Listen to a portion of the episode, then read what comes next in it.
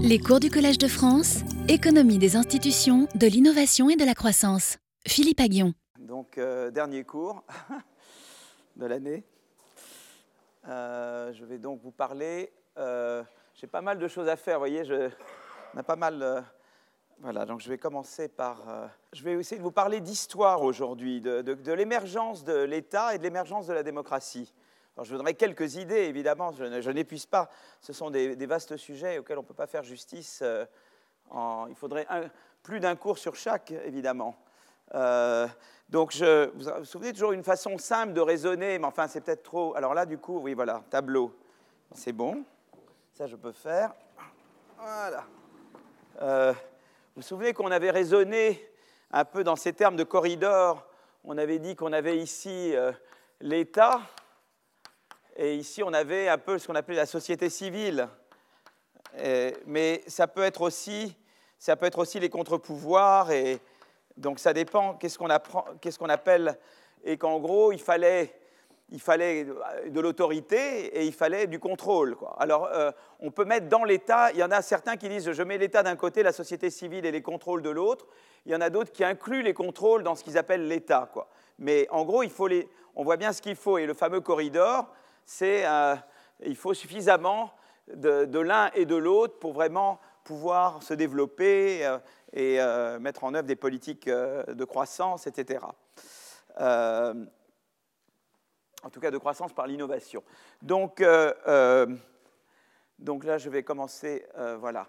Donc je, je vais commencer par parler un petit peu de, de la, de la, encore, enfin, à nouveau, c'est une autre manière de voir le corridor. Enfin, c'est une, c'est vraiment l'idée de state capacity. Il y a vraiment cette idée que l'État, on a vu un peu l'État en termes d'institutions, mais en fait, ce qu'il faut comprendre, c'est que en fait, l'État, euh, disons que le pouvoir, par exemple, de taxer, c'est quelque chose qui est assez récent.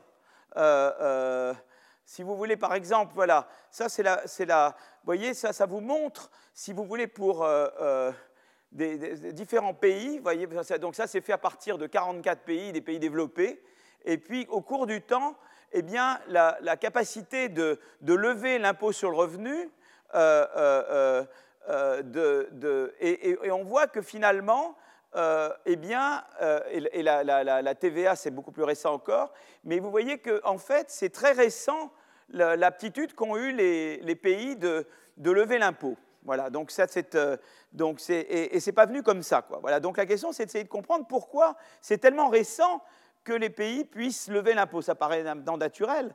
D'abord, il y a des pays où c'est pas naturel du tout, euh, encore de nos jours, et même en Europe. Euh, mais, euh, mais souvent, et en fait, ce, ce, ce qui montre de avec Thorsten Persson dans leurs travaux, c'est que pendant longtemps, des pays se sont reposés sur les tarifs douaniers ou sur d'autres sources, ou sinon ils pratiquent l'inflation, la inflation tax. L'inflation est un impôt, puisque évidemment, si j'augmente la quantité de monnaie et que je fais monter les prix, évidemment, ça, fait que en fait, j'impose une taxe sur ceux qui détiennent déjà des, avoirs en liquide. Donc ça, c'est ce qu'on appelle la inflation tax. Beaucoup de pays qui n'arrivent pas, notamment en Amérique latine, qui n'arrivent pas à lever l'impôt, eh bien, souvent ont financé leur déficit ou leurs leurs dépenses à travers la inflation tax. Mais sinon, avec les tarifs. Mais vous voyez, c'est, et, vraiment l'impôt sur le revenu, eh bien, il y a peu de pays et c'est très récent. Voilà, donc, euh, euh, ça, c'est une chose à avoir en, tête et c'est d'essayer de comprendre qu'est-ce qui fait que eh bien, la, la, la capacity a augmenté. Alors, si vous voulez, dans l'esprit de, Tim Beasley et des autres, en fait, la, la fiscal capacity, c'est un mélange pour qu'il y ait, euh, d'ailleurs là on regarde, là on peut voir, ça c'est pour euh, euh, 18 pays, et là on regarde à nouveau euh, euh, le dans, le, donc c'est ce qui est en, pointillé, c'est la, part de, l'impôt sur le revenu dans, le revenu total. Et, euh, et, la, courbe en continu, c'est la, part de, tout ce qui est revenu d'impôt, tout impôt confondu, évidemment pas à la même échelle, euh, par rapport au, revenu total. Et, vous voyez que vraiment, ça, voyez là, à nouveau, c'est quelque chose qui, voilà, qui est récent, qui, alors vous voyez évidemment au moment de la guerre, ça, a augmenté énormément la capacité de lever l'impôt. Évidemment, là, il y avait une grande cause et on levait, bon, il fallait lever l'impôt. Et là, tout d'un coup, quand il y a des événements comme ça, la fiscal capacity augmente très vite. Euh, mais vous voyez, on reviendra aux guerres dans un moment. Mais donc, c'est intéressant de voir que, en fait, voyez, c'est quelque chose qui, est vraiment assez récent et qui, euh, qui, se construit petit à petit dans différents pays. Vous avez par exemple, je vais aller en Argentine, ben, en Argentine, voilà un pays où on a beaucoup de mal à lever l'impôt, enfin voilà, mais, je sais pas moi, d'autres pays proches de nous euh, où on fait face au même pays. Et ce qui, est intéressant, c'est que pour, euh, les gens qui travaillent sur l'État, notamment Besley, Personne tous ces gens-là, en fait, si vous voulez, de quelque manière qu'ils le disent, ils disent en gros, il y a deux, il, y a deux, il faut deux choses. Il faut d'un côté euh, eh bien, un, pouvoir coercitif, et, de l'autre côté, il faut euh, encourager eh bien, le consentement euh, à l'impôt, le consentement aux règles. Et, donc, donc, si vous voulez, il y, a, il y, a, une première. Donc, les vues sont complémentaires, mais il y a des, il y a des gens qui mettent davantage l'accent sur l'État comme, comme, force de coercion et, de coercition. Et, le deuxième, la deuxième vue qui met plutôt l'État en valeur, le, contrat social, l'aspect contrat social. La vérité, c'est qu'il faut les deux. Quoi. Euh, euh, donc euh, la, vision Léviathan qu'on avait vue du tout État, qui l'État est une institution qui monopolise le pouvoir de, violence, en fait. Et, donc la, force de l'État, eh bien, c'est d'avoir ces institutions coercitives. et que c'est la seule manière l'État, c'était le Léviathan dont on avait parlé il y a deux, séances, qui était pour empêcher qu'on on, aboutisse à l'anarchie où tout le monde se tape dessus, eh bien, il faut qu'il y ait euh, euh, une autorité au-dessus de tout le monde euh, qui, empêche justement ce qu'on appelle l'anarchie obésienne. donc ça, c'est la vue vraiment disant, voilà, il faut l'État, l'État coercitif, quoi. Mais euh, en même temps, euh, il y, a, cette notion qu'un État coercitif tout seul, ça ne, marche pas, et qu'il faut euh, créer également un sens de, eh de consentement volontaire. Et alors ça se fait à travers différentes choses. Il y a ce qu'on appelle les normes sociales, les normes de coopération. Euh, euh, et, la, culture, l'instruction civique, si vous voulez. Et donc ça, ce sont des éléments qui sont également très importants. Je vous avais mentionné la dernière fois, vous vous souvenez, il y a deux, séances, l'exemple de l'Ouganda et, le, pouvoir central qui voulait essayer de mettre en œuvre une politique éducative, et vous vous souvenez qu'il n'arrivait pas à grand-chose parce que dans les échelons intermédiaires, la corruption faisait barrage à, l'allocation des fonds éducatifs. Il fallait autre chose. Et j'avais dit, il y aurait eu une solution, c'est ce qu'on appelle le top-down, ça aurait été de dire, ben, je mets des policiers partout, mais les policiers peuvent être corrompus eux-mêmes. Et qu'une des solutions qu'ils avaient trouvées en Ouganda, c'était de faire appel, eh bien, euh, c'était de faire appel justement à la société civile à travers l'information et, justement de pouvoir faire en sorte que ce soit du bottom-up, que, que, les, politiciens en charge d'allouer les fonds aux écoles, etc., les politiciens, locaux, eh soient en fait contrôlés par les citoyens eux-mêmes. Et que ça, c'était une manière beaucoup plus efficace en Ouganda que de simplement se reposer sur les juges et, les forces de police, puisqu'elles-mêmes pouvaient être corrompues. Donc, euh, si vous voulez, il y a cette idée que bah, pour que ça marche bien, il faut bien sûr qu'il y ait un État, bien sûr qu'il y ait des lois qui soient respectées, etc. Mais il faut en plus euh, l'idée d'un contrat social et d'un consentement. Euh, euh, par exemple, très très simple, moi je la Grèce par exemple, c'est un pays très très bien où il y a beaucoup de grandes choses, mais il y a un problème de, lever l'impôt en Grèce. Alors je ne sais pas si je... Et c'est un gros problème, et on ne sait pas comment, euh, voilà, donc peut-être les choses évoluent, et je ne sais pas comment ça s'est, mais c'est un gros problème parce que tu ne peux pas juste dire, je vais le faire par l'autorité, par la force, etc.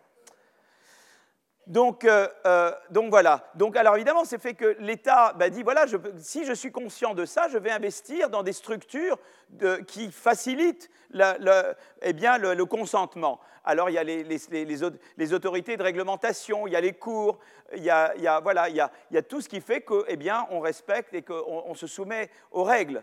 Et, donc, voilà. Mais ce qui est intéressant, c'est qu'on euh, voit qu'en fait, il y a des pays qui ont pu augmenter euh, leur, capacité à lever l'impôt sans forcément devenir plus, plus, coercitif. Vous voyez ce que je veux dire? C'est d'autres choses qui se sont développées. Voilà. On a vu, il faut les deux composants, mais on a vu au cours du temps que les États ont développé des capacités à lever l'impôt et ça n'a pas reposé seulement sur, euh, euh, eh bien, sur la coercition qui devient plus dure.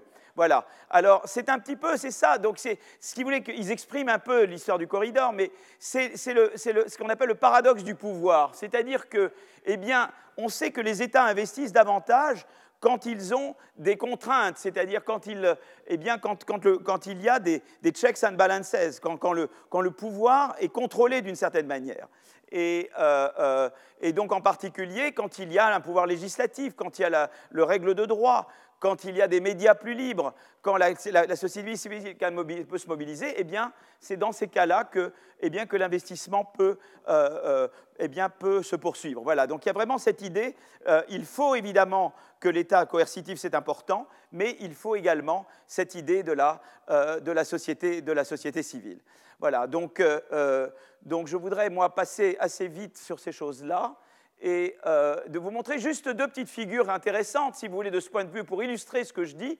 Donc il y a cette mesure politique 4 qui mesure le niveau de, disons, de contrôle des gouvernements, hein, de, checks and balances, d'accord? Et on peut regarder deux mesures intéressantes de state capacity, c'est-à-dire deux mesures. L'une, c'est la, possibilité de, lever l'impôt, et, et l'autre, c'est la protection des droits de propriété. D'accord? Donc ça, c'est deux aspects importants du pouvoir de l'État. C'était fondamental pour investir. Je veux dire, l'État a besoin d'investir et, l'État a besoin de protéger les droits de propriété. C'est quelque chose de fondamental si on veut avoir de la croissance, de l'innovation, etc. Et vous voyez, là, euh, euh, on montre à peu près de pays, ça c'est basé sur des régressions euh, interpays en panel sur, sur, plusieurs périodes, et on voit en fait, si vous voulez, que eh bien, les pays qui ont euh, euh, davantage de contraintes sur l'exécutif sont également les pays qui, euh, eh bien, qui ont une, disons, un tax capacity, euh, le plus grand, qui ont dont, l'impôt représente une part plus grande du, PIB. Alors ça ne veut pas dire qu'il faut forcément imposer plus, euh, mais c'est très intéressant, c'est la, la capacité de lever l'impôt est positivement corrélée avec, avec les contraintes qu'on met sur l'exécutif. C'est quand même chose intéressante parce qu'on pourrait penser que c'est paradoxal, on pourrait dire tout ce qui limite le pouvoir de coercition, euh, eh bien, limiterait la capacité à, imposer. Ben non, ce n'est pas vrai. le, le, contrôle sur l'exécutif, en fait, renforce, renforce le pouvoir qu'a l'État de lever l'impôt et donc d'investir et donc de faire des choses. De la même manière qu'en Ouganda, d'avoir mis des médias et d'avoir instauré plus de démocratie, ça a renforcé la capacité qu'avait l'État d'investir dans l'éducation et de s'assurer que euh, ce qui était alloué aux écoles arrive bien aux écoles. Vous voyez, ben c'est une chose euh, intéressante à garder à l'esprit. Et l'autre, c'est euh, la, protection des droits de propriété, la même chose. c'est quand, quand, les pays, eh bien, quand les contraintes sur l'exécutif sont les plus grands, que vous avez protection des droits de propriété. Et donc c'est important. Il faut évidemment, il faut aussi la coercion. Euh, si vous n'aviez pas d'État, si vous n'aviez pas de Léviathan, ça ne marcherait pas. Mais vous avez besoin euh, euh, également des contraintes, des contraintes sur l'exécutif. C'est ça qui fait que l'État va faire ce qu'il faut, qui va aller dans les bons, qui va, qui va utiliser son pouvoir à bon escient, parce que sinon il y a le danger que l'État lui exproprie tout le monde, et donc ça il ne le fera pas s'il y a y a un contrôle. D'accord? Donc là, c'est des choses qui me paraissent évidentes, mais voilà, c'est pour ça que ce n'est pas du tout, pas du tout plus de société civile implique moins d'État. il y a vraiment une complémentarité entre l'aspect coercitif de l'État et l'aspect euh, compliance, euh, société civile, contrôle, qui, qui en fait, pour ce qui est de l'investissement et de la protection des droits de propriété, pour ce qui est de ce qui est important pour l'innovation et la croissance, sont vraiment complémentaires et pas antinomiques. D'accord? Donc voilà, donc je vais passer au deuxième. au deuxième c'est juste une longue introduction. Et je vais vous parler un petit peu maintenant de. je vais vous parler de. de expliquer un petit peu l'émergence du pouvoir de taxer. Voilà. Alors là, il y a, là, il y a des. Donc je vais, je vais parler du début. Je crois que là, je suis.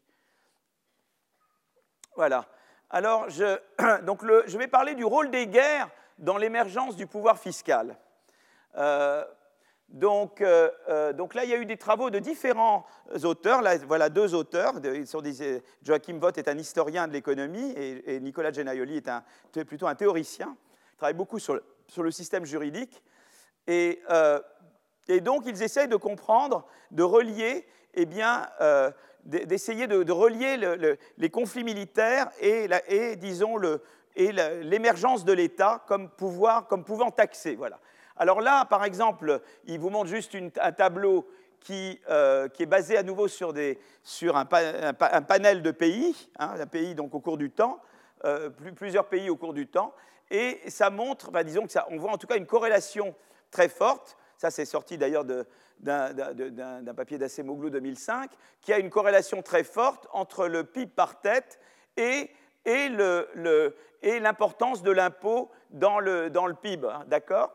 Donc, euh, il y a l'idée que le développement que et, la, fiscal capacity sont très reliés. Quoi. Alors c'est une corrélation, hein. il n'y a, aucune causalité là, hein, d'accord? C'est simplement de dire, voilà, il y a, euh, ça montre quand même, alors ça, ça montre quand même, si les pays plus développés ou quand les pays sont plus développés, ils tendent à avoir une, une capacité de taxe plus grande. Voilà. Alors, la, question, c'est d'où vient la state capacity? Alors, eux, ils regardent, donc là, ils regardent vraiment la state capacity en tant que, capacité, qu'habilité à, lever l'impôt. C'est vraiment ça que, ces auteurs regardent. Et, ils disent, en fait, ben, il y a, l'idée que les États euh, euh, font la guerre et la guerre fait les États. Quoi. voyez? Donc, cette idée-là. Euh, un auteur très important, c'est Tilly. donc, Tilly a écrit, c'est beaucoup, il est vraiment la référence là-dessus. Euh, euh, et, c'est vrai que si on regarde, on voit que les États qui ont une, histoire, euh, qui ont vraiment une histoire de guerre, de bataille plus grande, plus importante, tendent à avoir une, capacité à taxer plus grande. Donc là, l'idée vraiment, c'est de dire, ben, j'ai dû faire face à des guerres, et il fallait que je finance ces guerres pour me défendre, et ça a légitimé que eh bien, je mette en place des structures étatiques. Donc je vais le montrer d'abord pour la capacité de taxer, et après je le montrerai pour l'éducation. D'accord? Donc, euh, euh, donc, voilà, donc vous avez des, voilà, des guerriers. Hein. Donc vous reconnaissez. Ah, celui la gauche, je ne reconnais pas moi, mais je reconnaissais celui-là. Vous reconnaissez qui c'est celui-là? C'est Charles Quint. Shame on me, voilà. Et donc celui-là, il n'y a pas de. Bon, ça, j'ai pas besoin, non, ça, tout le monde reconnaît. D'accord? Alors ça, ce tableau vous donne, vous donne en gros la fréquence des guerres en Europe. Vous voyez, donc euh, donc, euh, alors c'est vrai qu'il y avait beaucoup plus. Ce qui s'est passé, c'est qu'au euh, 15e, 16e, 17e siècle par rapport à après, disons qu'il y avait peut-être plus de, plus de guerres. Euh, les guerres duraient plus longtemps et, et, on, et on, était, et, disons que on était plus souvent en guerre, quoi. Voilà. Et, euh, mais c'était pas des grosses guerres, quoi. C'était des, c'était des batailles, quoi. C'était pas des, c'était voilà. La technologie a changé. C'est-à-dire que euh, ensuite il y a eu peut-être, euh, bien que au XXe siècle il y a eu moins de guerres qu'il y en avait avant, mais elles ont été effroyablement meurtrières évidemment, et elles ont, on est passé à une autre technologie. Donc eux, leur, toute leur idée, c'est de dire la guerre moderne euh, donc c'est surtout des pays qui ont connu beaucoup de conflits, évidemment, dont il s'agit, mais surtout il y a eu des évolutions dans la technologie de guerre. Et ces évolutions dans les technologies de guerre, c'est que maintenant c'est des gros coûts fixes. Avant, il faut acheter des arcs et des flèches. Maintenant, il faut acheter des tanks. Il y a des gros coûts fixes à payer. Eh bien, il faut pouvoir financer ces coûts fixes. Et en gros, eh bien, il faut euh, mettre en, en place un système qui permet de lever l'impôt pour financer ces guerres-là. Quand il s'agit d'envoyer quelques archers avec des, arcs et des flèches, tu n'as pas besoin de la même euh, fiscal capacity que quand tu... Euh, donc leur point de vue, c'est qu'il y a, on est, il y a des, pays qui sont confrontés à des dangers de guerre et ils doivent, à ce moment-là, euh, eh bien, ils décident d'aller... Donc, mais évidemment, ils le font plus ou moins facilement s'il y a cohésion au sein du pays ou pas cohésion au sein du pays. Donc si par exemple on est un pays assez uni, la guerre va faire qu'on va lever l'impôt plus facilement. Si on a un pays beaucoup plus désuni, peut-être que la guerre va rendre des choses encore pires. Et donc, ce qu'il montre, c'est que en fait, tout vient de la conjonction de l'arrivée ou pas d'une menace de guerre et euh, en conjonction avec la structure de la société. La société peut être plus ou moins hétérogène, plus ou moins conflictuelle. Et, donc, euh, ça, évidemment, ça va, euh, ça va influencer euh, le fait que, est-ce que la guerre va être vraiment quelque chose qui nous pousse vers le haut à construire un state capacity, ou est-ce qu'au contraire la guerre va nous pousser vers le bas à nous, à, nous, à nous, taper dessus encore plus et à, euh, au contraire s'éloigner de la state capacity. D'accord? Donc ça, c'est un peu le, euh, ce que ces auteurs développent. Donc ce que dit simplement Tilly, c'est que Tilly dit, ben voilà, les pays, l'Europe est, quand même une région qui s'est beaucoup développée, c'est quand même des, des, pays qui ont connu beaucoup la guerre, mais vous voyez que la guerre, en fréquence en, durée, en moyenne, euh, ça baisse beaucoup, mais évidemment, c'est des guerres beaucoup plus massives, meurtrières, et avec une technologie très différente. Quoi. Et où gagner, et pour gagner, de plus en plus, il faut payer. il faut financer pour gagner. Quoi. Voilà. Avant, voilà, il fallait être malin, etc. Mais là, il faut de plus en plus euh, financer pour gagner. Alors, il y a des pays qui ont, il y a des pays ou des, pas, des, endroits du monde où on se fait la guerre beaucoup, mais ça ne veut pas dire que state capacity a forcément augmenté. Donc, ils expliquent que, si vous voulez, la, guerre est, une condition, en tout cas, qui est certainement favorisé l'émergence des États, mais ce n'est pas une condition suffisante. Et euh, euh, donc, euh, par exemple, ils disent justement, dans des, sociétés de chasseurs, des comités de chasseurs, il y a souvent des morts violentes, mais ça ne suffit pas pour, pour que le, le, pour, induire, disons, une state capacity, pour construire la state capacity. Il faut autre chose pour ça. Donc c'est ça qu'ils essaient de comprendre. Et le autre chose qu'il faut, c'est que la technologie de guerre doit changer et il faut qu'il y ait une certaine cohésion au sein de la société. S'il n'y a pas ces deux éléments-là, eh bien, c'est ce qu'ils expliquent, il n'y a pas vraiment passage. La guerre en elle-même ne suffit pas. Voilà, tu vois, si tu, es dans, si tu as une guerre à la fois dans un pays très, très, très hétérogène et pas, pas cohésif et, euh, euh, ou qui, et, qui, ne nécessite pas les, coûts fixes, eh bien, l'effet sera différent.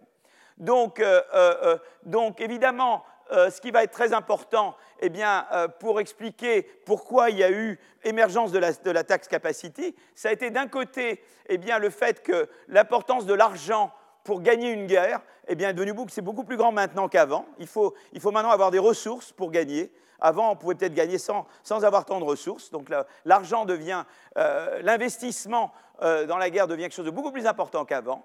Et puis évidemment, un facteur important, c'est est-ce qu'il y a ou pas opposition euh, eh bien, au sein du pays. Quoi. Voilà, est-ce qu'il y a des et donc voilà, et on, on, on, peut mesurer de différentes façons pour voir est-ce que, est -ce que ça va et évidemment, des pays plus ou moins euh, l'importance, la, guerre a changé de technologie partout, mais les pays ne sont pas de manière également cohésifs. Voilà. Donc voilà. Donc en gros, si vous voulez, euh, euh, eh bien, tant que tant qu'il y avait, tant qu'il y avait, eh bien, tant que l'argent n'était pas important pour la guerre, eh bien, la guerre c'est plutôt c'est plutôt un élément de, qui vous éloigne de la state capacity, c'est quelque chose qui coûte mais qui ne vous fait pas investir. Euh, euh, par contre, quand, vous avez, quand la guerre dépend vraiment beaucoup de l'investissement, eh bien, il y a euh, une course vers le haut au lieu d'avoir une course vers le bas, et surtout entre les États qui sont cohésifs. les États qui ne sont pas cohésifs perdent, perdent, la, perdent cette, cette, course. donc voilà, donc ça c'est vraiment le, la, la, théorie que développent ces deux, ces deux auteurs. Alors là, c'est une figure intéressante, ça vous montre donc c'est les, pays les plus riches, et, ça vous montre, euh, euh, c'est parmi les pays développés, mais ce qui est intéressant, c'est que ça, vous montre, euh, vous voyez, alors la, fiscal capacity, elle a, augmenté surtout dans les pays où il y avait peu de, niveau d'hétérogénéité, vous voyez, où il y avait peu, voilà, où il y avait une certaine homogénéité ethnique, de revenus, etc. Donc il y a un indice d'hétérogénéité, et dans les pays qui ont peu d'hétérogénéité, eh bien, on voit que la, que la fiscale capacité a augmenté au cours du temps. Euh, euh, par contre, dans les pays à haute qu'hétérogénéité, eh bien, on n'a pas vu la fiscal capacity augmenter autant. Et ça, c'est les, les, la, la, probabilité qu'ont les pays euh, les plus riches de gagner une guerre. Et ça, ça augmente évidemment. Vous voyez, donc c'est très relié à la, à la low heterogeneity. Vous avez low heterogeneity, euh, eh bien là, ça vous fait vraiment investir plus quand il y a une menace de guerre, parce que vous savez qu'à ce moment-là, cet investissement sera vraiment utilisé euh, pour gagner la guerre. Voilà. Et sinon, il ne le sera pas. Quoi. Donc c'est intéressant de voir comment ces éléments jouent, vous voyez, l'hétérogénéité et la, et la fiscal capacity.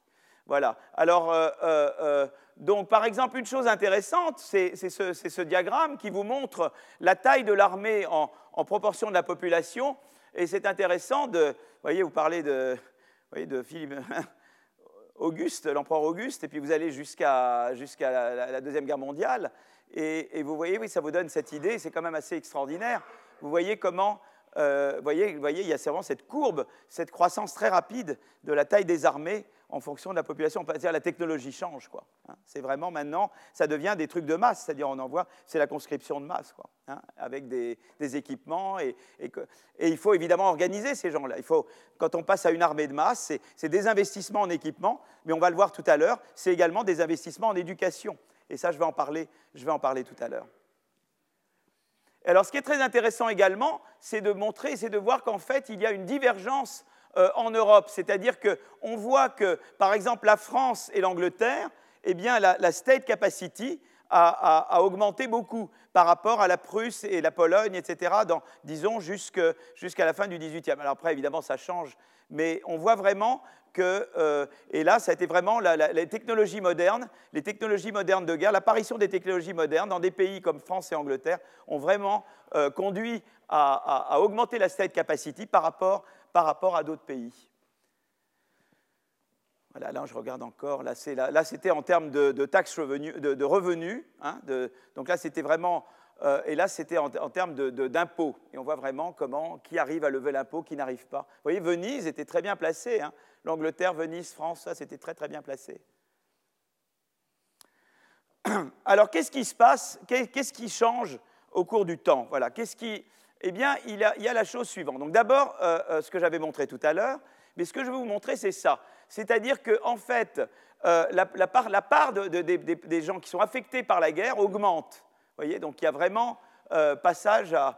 On a des guerres, on a moins de guerres peut-être, mais c'est des guerres qui affectent de plus en plus de monde. La Première Guerre mondiale en France, il n'y a pas une famille qui n'ait pas été d'une manière ou d'une autre affectée par la Première Guerre mondiale. Ce n'était pas le cas de, guerre auparavant. Euh, mais maintenant, regardez les guerres, regardez les dépenses du, gouvernement, regardez le, gouvernement français, ce qu'il dépense dans les guerres. Et regardez, et à chaque fois qu'il y a une guerre, vous voyez, de plus en plus, euh, euh, on dépense, regardez là. Vous voyez, la, guerre de. enfin, ça, c'est, on est jusqu'en 1720, mais après ça. Mais c'est. Vous voyez, on dépense de plus en plus pour les guerres, vous voyez, c'est intéressant. Alors, quelle est la, qu'est-ce qui s'est passé dans le changement technologique Qu'est-ce qui s'est passé pour, euh, euh, expliquer en fait le changement? Il y a eu une révolution militaire. La révolution militaire, c'est que en fait, eh d'abord il y a eu l'introduction des armes à feu qui a fait que on a changé, ça, a affecté les tactiques. Voilà. Et, euh, puis l'utilisation des canons qui ont rendu évidemment les murs médiévaux obsolètes, inutiles et, il y a eu les nouvelles fortifications, comme la trace italienne. Il y a eu, voilà, il y a eu des, changements euh, technologiques voilà, qui, ont, qui, ont, obligé à se réorganiser. Euh, d'accord? Donc, évidemment, quand il y a des, euh, des armes à feu, des, pistolets qu'on tire, eh bien, il faut évidemment entraîner les gens, il faut, il faut former. ça devient important. Euh, euh, donc, par exemple, Maurice de Nassau introduit des, eh bien, des systèmes d'entraînement très, euh, très, voilà, très, très, stricts sur l'utilisation des armes à feu. et du coup, eh bien, comme on entraîne les gens, on, peut, commencer à avoir des, des, armées de fantassins, d'accord? Et donc, et on peut donc, et c'est des armées qu'on peut contrôler, etc. Donc, donc émergent des armées de masse, si vous voulez, voyez? Et, euh, euh, et, en fait, cette révolution, eh bien, l'idée, c'est que ça va aider cette révolution, évidemment, pour pouvoir se doter de ces armes à feu, d'organiser les armées, etc., il faut dépenser. Euh, et donc, ça donne, une, ça donne une prime aux riches, évidemment. Et, évidemment, ça, ne suffit pas, parce que ce qu'ils expliquent, c'est que eh c'est plus facile que la guerre conduise à, à lever l'impôt et financer la guerre quand vous avez une société où il y a moins de clivage. Si vous avez plus de fragmentation interne, euh, de conflits ethniques, de conflits, internes, etc., il y a différentes mesures de conflits à l'intérieur des pays, eh bien, évidemment, euh, euh, ça va rendre, évidemment, ça fait que eh bien, l'effet d'une guerre sur l'investissement, eh bien, sur la, taxe, la, state capacity et sur d'autres choses après, eh bien, est, est tout à fait négatif. Voilà, donc il y a l'idée à quel point la guerre a besoin d'argent et à quel point c'est facile de construire la, state capacity, à quel point je n'aurai pas, euh, pas des forces contraires qui m'empêchent de le faire. Voilà. Donc, euh, euh, donc, il regarde 153 batailles importantes et, pendant la période que je vous ai montrée. et il regarde le lien entre eh bien, la fragmentation et la, et la rising state capacity. Et, donc, euh, euh, et donc euh, il voit d'abord, vous voyez, la chose intéressante suivante, c'est qu'il voit que, eh bien, qui gagne, vous voyez, plus, plus on passe de 1500 vers 1800, plus, plus être riche fait que vous avez une chance de gagner. Vous voyez ce que je veux dire Là, riche, si vous avez plus d'argent ou moins d'argent, si vous êtes au-dessus du médian ou moins du médian, ça ne fait pas une grande différence. Mais vous voyez que dans les guerres qui sont déjà menées même à la fin du XVIIIe siècle, euh, eh bien, euh, d'avoir des moyens fait une énorme différence sur la probabilité de gagner une guerre. Donc on voit vraiment là qu'il y a un, changement technologique, voyez Voilà. Et alors là, ils font une régression simplement, donc là on le voit en regardant les périodes, mais ils font une régression statistique où ils régressent la, capacité de lever l'impôt, c'est-à-dire euh, mesurée par les, revenus fiscaux divisés par le PIB, euh, euh, sur le fait d'avoir, sur la fréquence des guerres, et ils voient qu'évidemment la guerre est un élément important. mais ça, c'est fait sur des données après, disons, que la transition ait eu lieu. C'est basé sur des données plus récentes. Mais ils voient qu'en tout cas, il y a un lien très fort entre, capacité et euh, fréquence des guerres. donc c'est un élément important de, la, du fait qu'il y a cette capacité. Mais le truc important, c'est qu'il regarde les degrés d'hétérogénéité et il voit que des pays très homogènes, comme euh, les Pays-Bas, euh, l'Angleterre, la Prusse, là, dans ces pays-là, ce qu'on voit, c'est qu'en en fait, il y a, très peu d'hétérogénéité, et là on voit que eh l'impact de la guerre sur euh, les, revenus fiscaux sont très grands. Mais dans les pays où il y a beaucoup d'hétérogénéité, comme la Pologne à l'époque ou l'Empire ottoman à l'époque, etc., puisque l'Empire ottoman était très hétérogène, évidemment, eh bien, on voit que, euh, donc, il regarde ethnique, langue, etc., euh, eh bien, il voit que dans les, dans les, dans les, plus, dans les plus hétérogènes, vous avez moins, moins d'effets moins d'effets ou conflits civils. vous avez beaucoup moins d'effets de euh, de, disons, de l'occurrence d'une guerre sur le revenu, sur les revenus fiscaux. Donc c'est intéressant. Ils disent voilà, je peux expliquer non seulement eh bien, l'émergence des États en termes de pouvoir de taxer par le fait qu'il y ait eu des guerres, par le fait que la technologie de la guerre ait changé, mais ça n'affecte pas de la même manière tout le monde. Les pays assez cohésifs eux répondent vraiment, mais les pays qui n'étaient pas cohésifs au départ, cet effet est beaucoup moins grand. Et donc il y a une divergence qui va augmenter dans la state capacity. Ils expliquent non seulement l'émergence de la state capacity, mais ils expliquent pourquoi euh, on voit qu'il y a une divergence entre les state capacity de différents pays. C'est que c'est les pays cohésifs qui répondent très positivement et les pays moins cohésifs qui ne répondent pas. D'accord? Et donc ça, c'est le. Donc voilà. Donc l'idée, c'est de dire voilà, euh, euh, euh eh bien la, la, guerre euh, pousse à la, à la, state capacity quand, quand l'argent compte pour gagner la guerre, d'accord. Mais, mais, quand l'argent ne compte pas, la eh bien, la, guerre ne conduit pas à, à, construire la state capacity. Au contraire, elle conduit les gens à être encore plus, à se taper de plus, plus, encore plus dessus, à faire des guerres civiles, etc.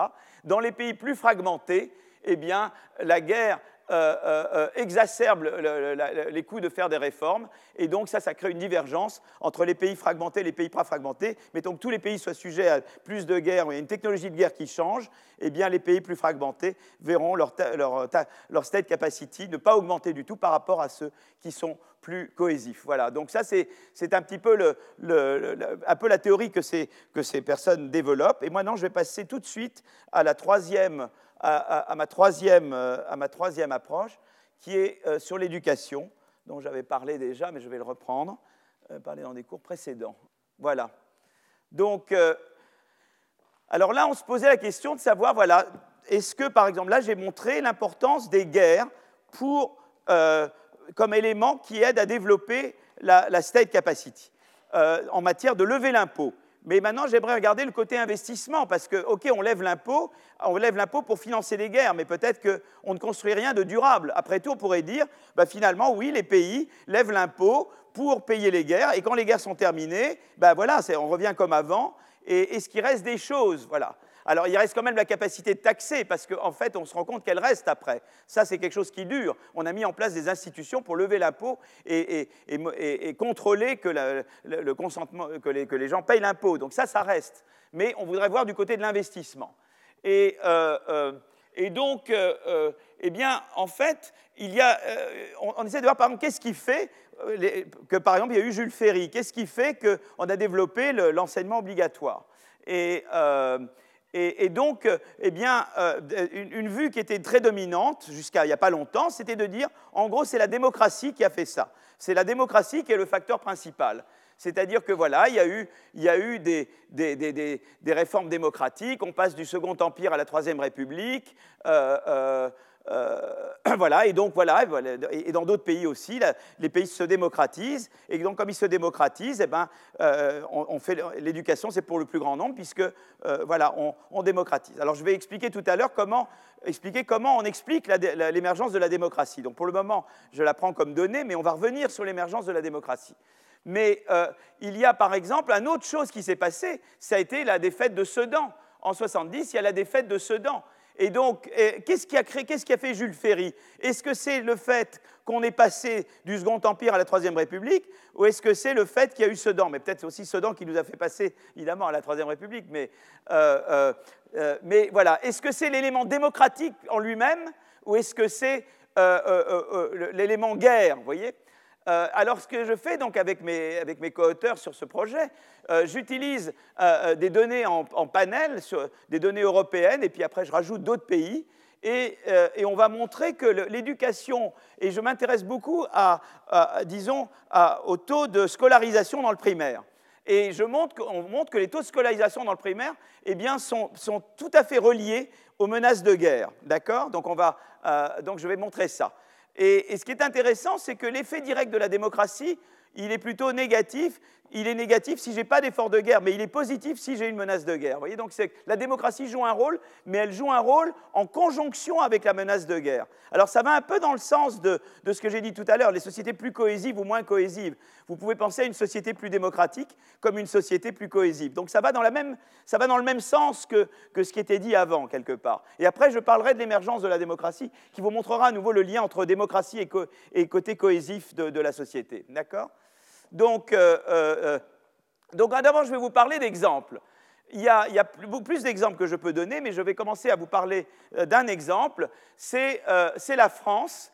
Et, eh bien, la France, eh bien, en septembre 70, Napoléon III est fait prisonnier à Sedan. Et, et le 26 février 1871, l'Allemagne prend le contrôle de l'Alsace et de la Lorraine. D'accord? Donc, en 1870, eh bien, le, système éducatif français, il est, euh, euh, il est disons qu'il n'est pas, pas, génial, quoi, voilà, en gros. Hein. Euh, les écoles, c'est essentiellement privé, on fait école dans des boulangeries ou dans des églises, où c'est le boulanger ou charcutier du coin qui vient, qui vient ou qui et c'est très bien. Et l'école est faite, c'est assez sympathique parce que tout le monde fait un peu l'école, quoi. Hein. Mais euh, c'est pas, voilà. Et, ce qui est intéressant, c'est que euh, euh, également, on parle beaucoup le patois. Moi, j'ai connu beaucoup le patois quand j'étais gamin. J'allais dans des endroits, c'est très sympa. J'aime la France, c'est très divers voilà, et donc c'était très sympathique, mais c'était un peu une tour de Babel, la France, faut bien se dire. Il y avait beaucoup de gens qui, essentiellement parlaient le patois, quoi. Et euh, euh, voilà, et, certains se sont dit, euh, eh bien, Sedan, voilà, qu'est-ce qu'on doit faire pour faire une armée moderne et gagner la prochaine fois, quoi, ou en tout cas ne pas perdre à nouveau? Et, il y avait un gros problème, c'est que si on voulait former une armée de masse en France, bien, il y avait, voilà, c'était une vraie tour de Babel, quoi. Donc, donc euh, l'école est venue en partie pour ça. C'est un, grand débat que j'ai eu avec, euh, avec euh, mon ami Jean Pisani, descendant direct, Pisani-Ferry, descendant direct de Jules. je lui ai dit, bon, il y, a, y a le Jules Ferry de l'éducation, il y a le Jules Ferry de la colonisation. Bon, lui, il préfère dire, bon, celui de la colonisation, j'oublie, je garde le Jules Ferry de l'éducation, quoi. Mais je lui ai dit, en fait, c'est deux, c'est au café cohérent, parce que il savait aussi que pour la colonisation, il fallait l'éducation. Il y a les deux, les deux vont ensemble. Les deux sont. Je ne fais pas du tout l'apologie de la colonisation. Hein. Mais Jules Ferry avait ses deux côtés, quoi. Voilà. Le descendant n'en garde qu'un seul. Euh, voilà. Donc, euh, donc les, réformes de Jules Ferry, on y arrive. Eh bien, en 81, école gratuite. Euh, en 82, eh bien, scolarisation obligatoire entre 6 et 13 ans. Euh, euh, chaque village qui a au moins 20 euh, enfants d'âge scolarisé doivent avoir une école élémentaire. etc. Et donc, on, voilà. Et, surtout, il y a les programmes également. On dit, voilà, il va falloir la géographie, c'était transformé. Géographie, histoire, dictée, on, enlève la religion, évidemment, ça, on enlève. On fait instruction civique à la place, d'accord Mais il y a l'idée, mais justement très important, c'est-à-dire que dans l'idée, la manière dont l'école a été faite, je ne sais pas si vous avez ressenti, moi je trouve que l'école était très bien, mais il y avait un côté un peu militaire, un peu militaire dans nos écoles quand même. C'est pas pour rien, c'est parce que c'est exactement pour les raisons que j'explique ici. C'est-à-dire qu'il fallait former des citoyens qui sachent lire, écrire, compter, qui sachent parler correctement, mais qui sachent aussi qui est le sens du, patriotisme, qui sachent où est la France dans son histoire, sa géographie, etc. Et c'est tout ça qu'on apprend à l'école. C'est très important en soi, mais il y avait également euh, un, but, si vous voulez, de dire voilà, on doit former des citoyens français qui, voilà, qui ont des choses, qui peuvent se parler, travailler ensemble, euh, se coordonner, etc. Et alors évidemment, le résultat des réformes a été que eh bien, la scolarisation pour 10 000 habitants a augmenté. donc les gens étaient pas mal scolarisés déjà, mais seulement mal scolarisés. Donc si on regarde juste le nombre, euh, c'était pas. Ils savaient aussi, ils, savaient lire. Les gens savaient lire. Le problème en France dans les écoles avant, c'est qu'on ne comprenait pas ce qu'on lisait. Quoi. On vous apprenait à lire. Voyez le catéchisme, par exemple, au hasard ou à autre chose, qui était très bien, mais en gros, c'était pour lire, quoi. C'était pas pour vraiment comprendre ce que, vous, ce que vous étiez en train de lire, voilà. Donc, si vous voyez là, ça vous choque pas tellement, mais en fait, c'est surtout qu'on a formé des gens beaucoup mieux, quoi. Euh, euh, et donc, c'est ça qui a été important. Alors, je, passe maintenant à un autre exemple, c'est le Japon. Alors, le Japon, euh, au XVIIe siècle, eh bien, c'était les shoguns qui, qui, dirigeaient le Japon, de la dynastie Tokugawa. Et voilà. Et essentiellement, eh bien, l'éducation, c'était pour les samouraïs. Et, et, c'était Confucius, quoi. Voyez, donc voilà ce qu'on étudiait, quoi. Et, donc, mais on ne faisait pas beaucoup de mathématiques, de physique, etc. D'accord? Et, euh, qu'est-ce qui se passe au Japon? En 1853, eh bien, on leur dit, eh bien, il faut maintenant commercer. Voilà. Et arrive Commodore Matthew Perry et il leur, donne, il leur met un ultimatum, il leur soumet un ultimatum, vous, acceptez de commercer ou bien c'est la guerre.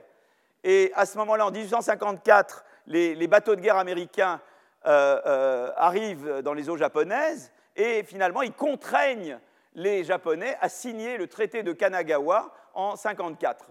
Voilà, donc les, Japonais ont vraiment ressenti euh, une faiblesse. Voyez. Donc ils se sont dit, bon ben voilà, il y a eu le débat au Japon entre ceux qui voulaient préserver, disons, l'étude des classiques, d'accord, et ceux qui ont compris qu'il fallait eh bien, se mettre à jour et, introduire eh bien, les, éléments de science, enfin, apprendre la science comme on l'apprend à l'Ouest, euh, les mathématiques, euh, la pensée rationnelle, etc., que ça devait faire partie du, savoir transmis. Donc il y a eu une crise politique au Japon et, euh, la restauration de la, dynastie Meiji en 68, mais qui a été très engagée à la modernisation euh, et, la state building et l'éducation. Et donc, ils se sont mis à faire plein de réformes. Et les Meiji Education Reforms, ça a été, eh bien là, euh, obligatoire pour 4 ans en 72, euh, aussi évidemment un curriculum national pour les, pour les professeurs, et, évidemment, au Japon, ça a été dramatique parce que alors là, chez eux, euh, le, taux d'analphabétisme était gigantesque. Quoi. Pas... Chez nous, les gens savaient lire. Ils ne comprenaient pas ce qu'ils lisaient, mais au moins ils lisaient. Là-bas, ils ne lisaient pas. Voilà. Donc, euh, donc euh, là, tout d'un coup, d'abord, ils n'allaient pas à l'école. Donc le enrollment augmente de manière. Elle départ de presque zéro pour arriver à, à, peu près les chiffres français. Le taux, de, d'alphabétisation chez les, hommes qui était de 30, va passe de 35 à 75 alors, chez les femmes, il n'était qu'à 8%. Vous vous rendez compte 8% de femmes seulement étaient euh, euh, lettrées avant, 1872 euh, au Japon. C'est hallucinant, quoi. Hein. et, donc, ça a été très important, ces réformes. Il y a eu, et à nouveau, ça a été, c'est vraiment d'avoir été soumis à une pression militaire, d'avoir été en, sentiment de faiblesse et d'infériorité qui a poussé et, j'ai d'autres exemples. Par exemple, l'Allemagne, la Prusse, euh, la défaite d'Iéna a été très importante parce qu'après la défaite d'Iéna, eh bien, on fait venir Humboldt. Et Humboldt construit le système, il construit plein de choses, et en particulier le système, euh, le système scolaire et universitaire. Donc c'est très important. C'est souvent les batailles perdues conduisent à... Conduisent à voilà. Alors, euh, alors évidemment, dans, dans ce qu'on transmet, il y a le savoir lui-même. Hein. on, vous apprend l'arithmétique, la lecture, mais euh, également, on, on, vous apprend la discipline. C'est quand même très important. Et ça, ça fait très, beaucoup partie de l'éducation qu'on a reçue à l'école. Euh, et puis on vous apprend le sens de l'identité nationale et les valeurs patriotiques. Nous, euh, l'étude dont je vais parler là ne distingue pas entre ces différents éléments. On prend l'école comme un tout qui donne tous ces éléments-là en même temps. D'accord? Et euh, donc là, on regarde 137 pays. Donc l'Europe de l'Ouest entre 1830 et 2000, tous les autres pays entre 1960 et 2000. Et et donc on regarde d'abord, évidemment, on, est intéressé à la scolarisation dans le primaire, dans, cet article-là, d'accord? Et euh, euh, à nouveau, le taux pour 10 000 habitants. Hein. la, moyenne, la moyenne c'est 1000, mais vous savez, on était toujours dans les, dans les, dans les 1100, 1200, etc., quand on a, disons, vers les années 1880. Et puis, euh, on regarde la scolarisation en fonction de, donc l'équation qu'on estime, enfin je la montre vraiment, hein, c'est la scolarisation, hein, c'est le, scolarisation, ce qu'on appelle scolarisation, en fonction de, je mets alpha 0 plus alpha 1 euh, euh, militaire, le, 1000, ça veut dire la, c'est-à-dire la, menace de guerre, hein, euh, euh, démocratie, et puis après je regarde l'interaction entre démocratie et, la menace de guerre, Et c'est ça qui m'intéresse. Et donc je veux savoir, alors évidemment, la, menace de guerre, comment je la, mesure? Alors là, il y, a, une manière de la mesurer, c'est de savoir est-ce que j'ai un rival stratégique au moment T? Et en fait, c'est à travers, des, revues, des journaux, des mots prononcés qu'on peut voir s'il y a euh, d'autres, si, en tout cas euh, le pays perçoit qu'il est en danger. Donc on, regarde la manière dont parlent les dirigeants du pays et est-ce qu'il y a beaucoup de fois, ou les journaux du pays, et, voilà, et on voit est-ce qu'il y a des concurrents, est-ce qu'il y a vraiment des sources de menaces, est-ce qu'il y a des pays hostiles, et, c'est Thomson qui construit cet indice de, eh de, disons, de rivalité militaire, quoi, ou de menace militaire. Voilà, donc euh, ça, on reprend tel qu'il est, d'accord? Et euh, alors, une autre manière de mesurer la, menace militaire, c'est de regarder est-ce qu'il y a eu une, guerre dans le passé, euh, voilà, donc, ou pas. Alors, euh, c'est une autre façon de le faire et on regarde cette manière-là également. Et euh, la démocratie, on le mesure par toujours mon polity, c'est-à-dire c'est un indice composite qui euh, inclut, eh bien, est-ce qu'il y a des contraintes sur l'exécutif? Est-ce que, est que, les élections sont concurrentielles et ouvertes ou pas? Et voilà, il y a des mesures qui sont construites de, démocratie que j'utilise, qu'on utilise ici. D'accord? Et voilà, donc ça, c'est simplement, je réécris en anglais ce que j'ai mis là. Donc ça, c'est la, la, menace de guerre, threat, menace, démocratie, et l'interaction entre menace et démocratie, et puis différents contrôles, d'accord? Voilà. Et, euh, et, voilà. Et donc, euh, eh bien, ce qu'on montre, c'est la chose suivante.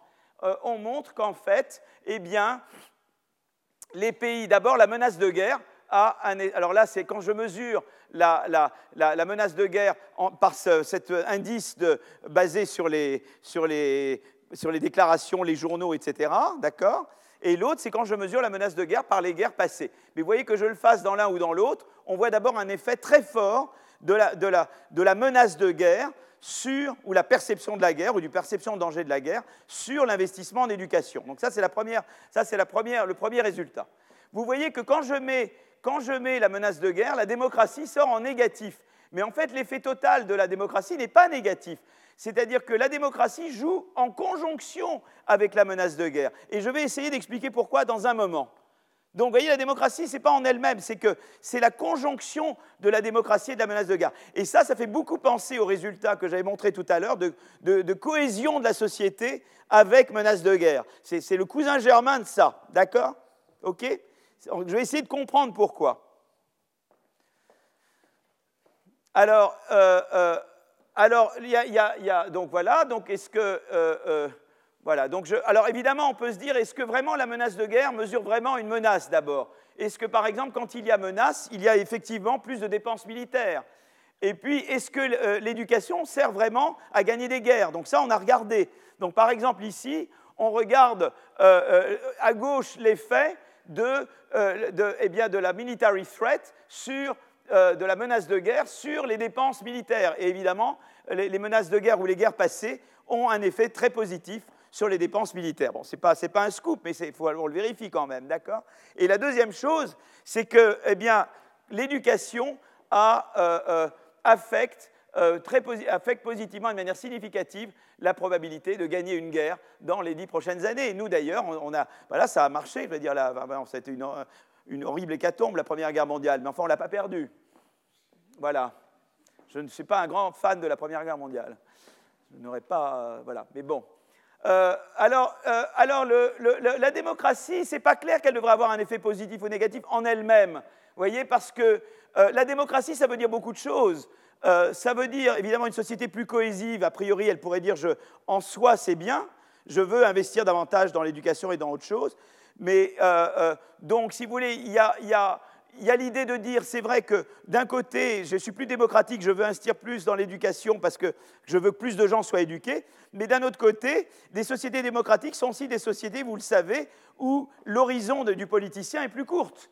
Donc s'il fait des grands investissements, il n'en verra pas les bénéfices lui-même nécessairement. Ça, ça peut être un élément qui limite euh, voyez, qui limite, qui fait que la démocratie peut être quelque chose qui va contre certains investissements. Parce qu'on se dit finalement, le politicien, il, préfère dire je donne de l'argent demain pour gagner une élection que investir dans des choses qu'on ne voit pas. Par exemple, voyez Donc, euh, donc ce n'est pas absolument évident a priori. Quoi.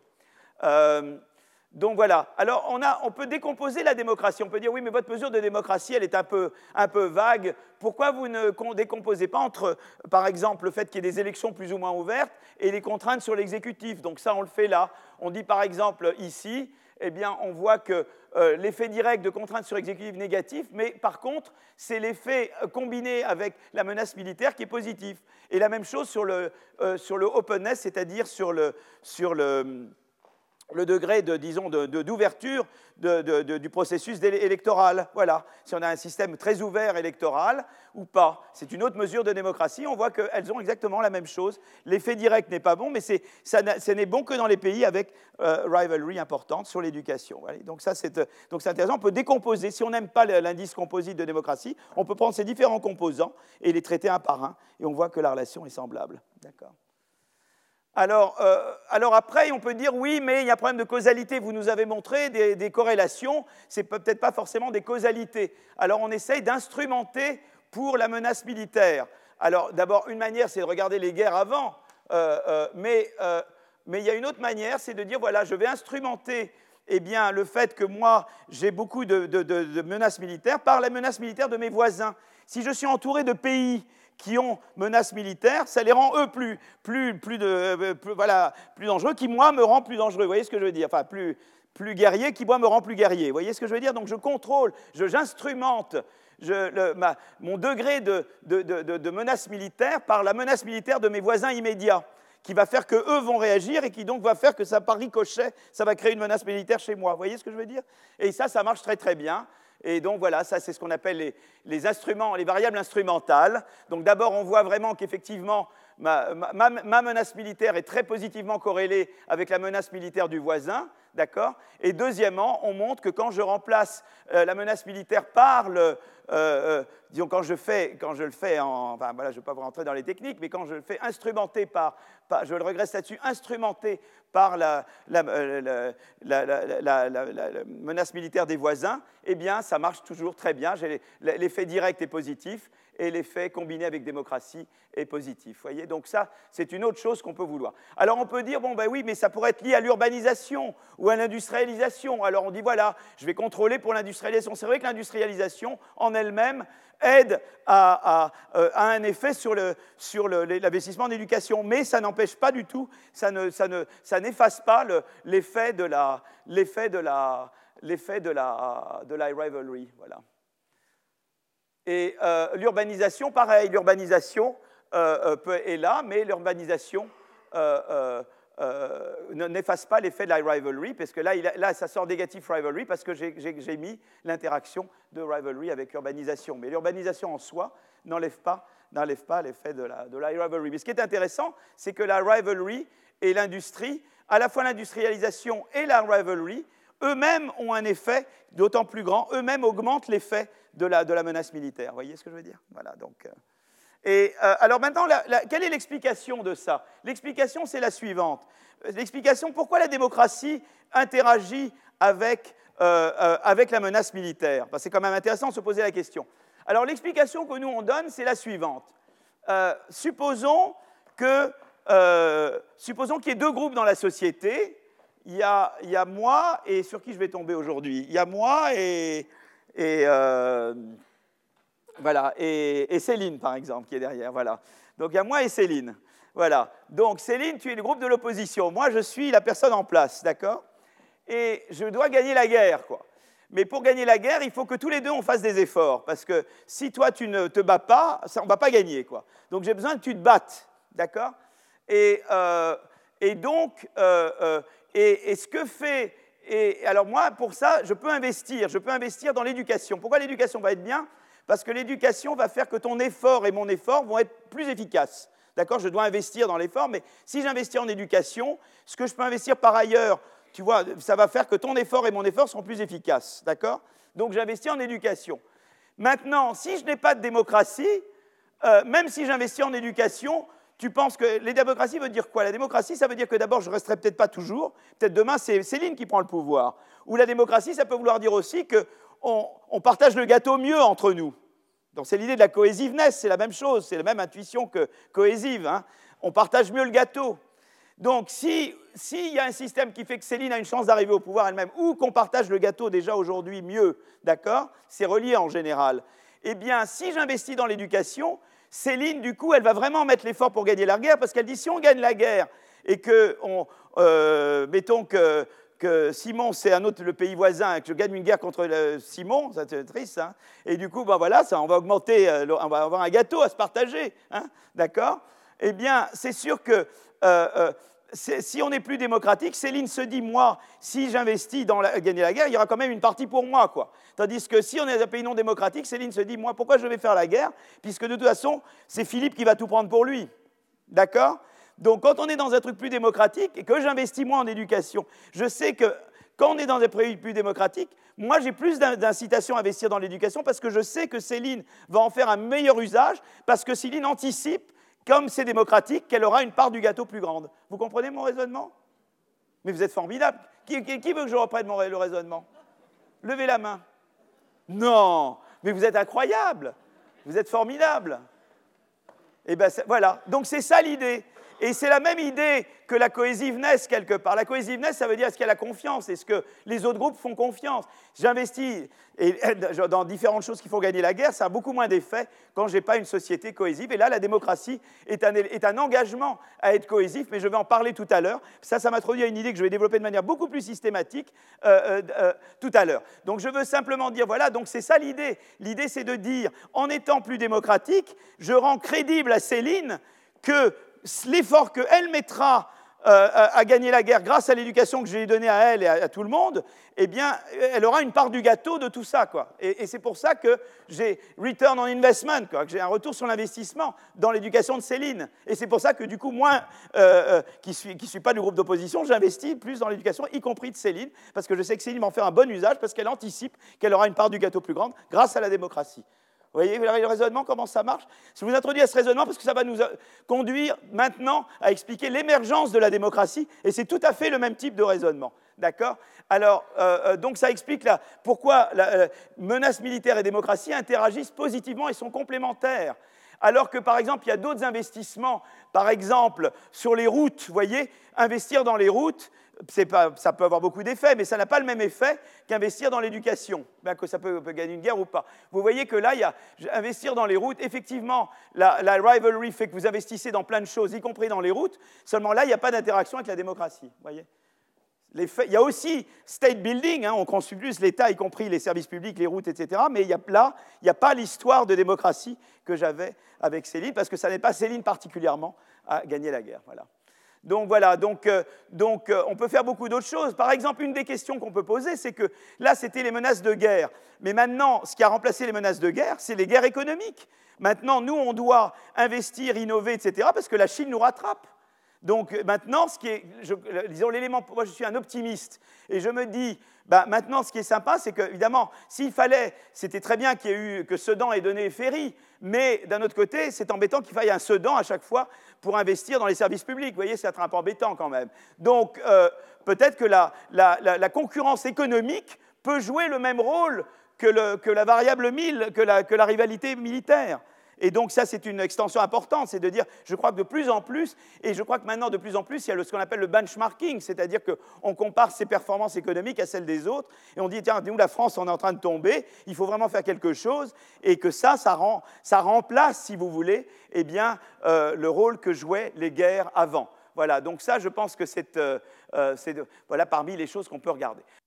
Alors, je, je voudrais expliquer, donc là, j'ai essayé d'expliquer comment, comment le pouvoir de taxer euh, et comment l'investissement en éducation avait pu répondre, disons, euh, aux, menaces, disons, aux menaces militaires. Mais c'est vrai que quand j'ai regardé, réconcilier les deux papiers dont j'ai parlé sur le, les menaces militaires, c'est que tout ce que j'ai fait sur la démocratie, sur l'éducation, ça porte sur la période euh, après le, changement technologique dont parlent euh, et Genaioli. Vous voyez ce que je veux dire? Eux, ils ont regardé avant et après. Quoi.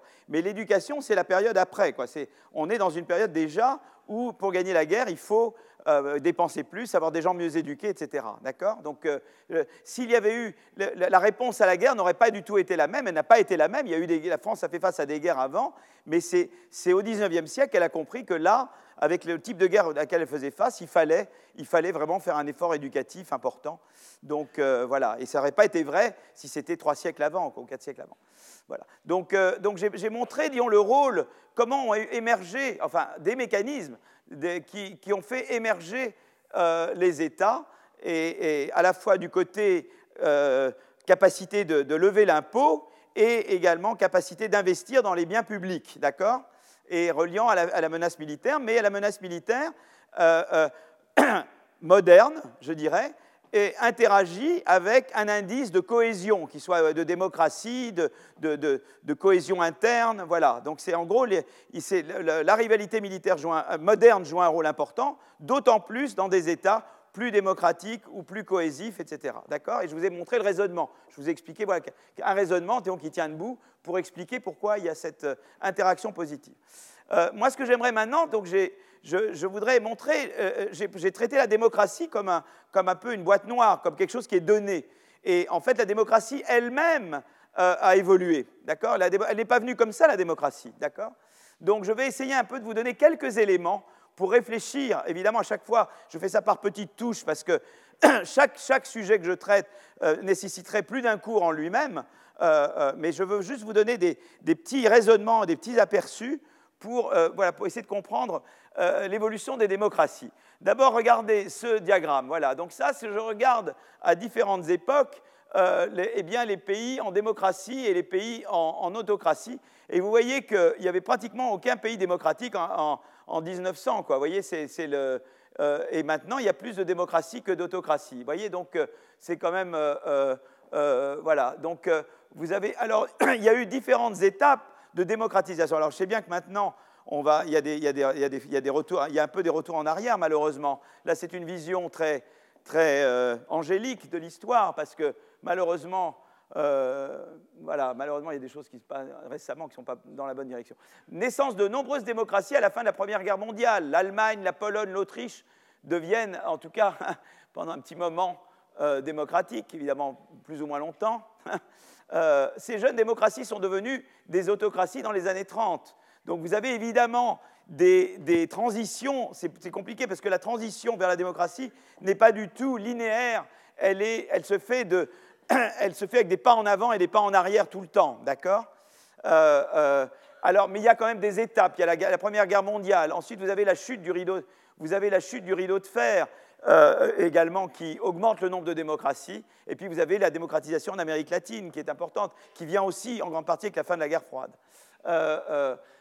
donc voilà, donc on peut regarder un petit peu, les, vous voyez, ça c'est les, parts de population, euh, euh, de, population mondiale sous différents régimes. Et vous voyez, euh, vous voyez au début du XIXe siècle, vous voyez, tout le monde, personne ne vit en démocratie. Vous voyez maintenant, vous voyez, la démocratie c'est ce qui est en vert.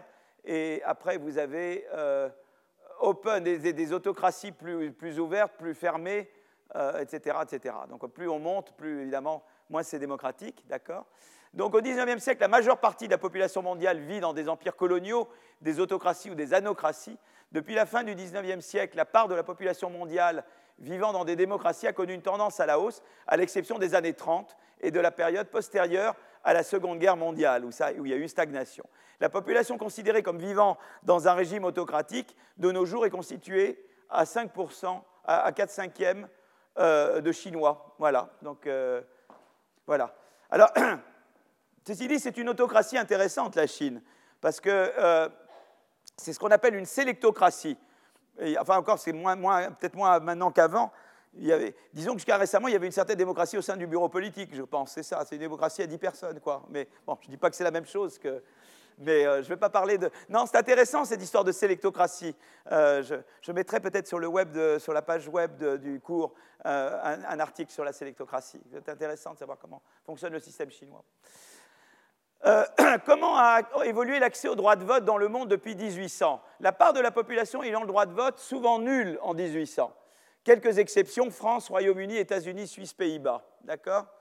Euh, euh, Voilà. Et alors ensuite, on, change. Vous voyez, regardez là, c'est ce qui est. Vous voyez, donc, donc plus on est blanc, moins il y a, moins y a de, vote, de droit de vote. Mais vous voyez, ça. Donc les États-Unis, évidemment, sont, les États-Unis sont très avant-garde. Hein sauf, évidemment pour les, pour les esclaves. Mais il euh, ne faut jamais oublier quand même. Hein. Bah, oui, on oublie, hein. ouais. petit détail. Euh, euh, voilà, et vous voyez, regardez, en 1850, ça, voilà, il y a augmentation de la population ayant le droit de vote en Europe, en Amérique. et puis, la, tendance continue au cours de la seconde moitié du, 19e siècle, en Europe et en Amérique du Nord en particulier. Euh, vous voyez, là, en 1950, hausse de la part de la population ayant le droit de vote entre 1900 et 1950 en Europe et en Amérique du Nord. Le droit de vote des femmes a été très important. Euh, c'est incroyable qu'en France, il fallu attendre la fin de la Deuxième Guerre mondiale pour le droit de vote aux femmes. Moi, j'ai une histoire dont j'ai honte de parler, j'en parlerai pas, de famille. J'ai honte, j'ai honte. je ne peux pas la dire parce que je suis filmé, malheureusement. Euh, je ne peux pas faire ça à ma famille. Forte progression également en Asie avec le début de la décolonisation, un petit peu. Et puis, alors après, là, en 1980, hausse de la part de la population ayant le droit de vote en Afrique, Asie du Sud-Est Amérique du Sud, la décolonisation qui continue. Et, là, évidemment, c'est la chute, euh, du communisme, évidemment, qui complète le, vert foncé. D'accord? Donc, vous voyez toutes les étapes. Donc là, ça a plutôt l'air sympa comme, voyez, comme image de démocratisation du monde. D'accord? Voilà. Euh, alors maintenant, si on se concentre sur la France, les États-Unis et le Royaume-Uni, extension du droit de vote progressive au Royaume-Uni entre 1800 et 1920. Vous voyez, le Royaume-Uni, c'est toujours. Vous voyez, la différence entre le Royaume-Uni et, nous, c'est que le Royaume-Uni, en général, c'est plus progressif que nous. Eux, ils font plus progressivement et nous, bang, vous voyez, on, voilà. Nous, c'est toujours en général. Euh, qu'on fait ça de manière plus. Euh, état, alors, la Révolution française euh, c'est plutôt pas mal, on est parti pas mal, et puis après on, chute avec la Restauration, on stagne avec la Troisième République, et puis il y a le droit de vote des femmes après la Seconde Guerre mondiale. En gros, c'est ça un peu nos étapes. Euh, alors là, on essaie de comprendre pourquoi, pourquoi il y a eu, pourquoi finalement on a étendu le droit de vote. Voilà.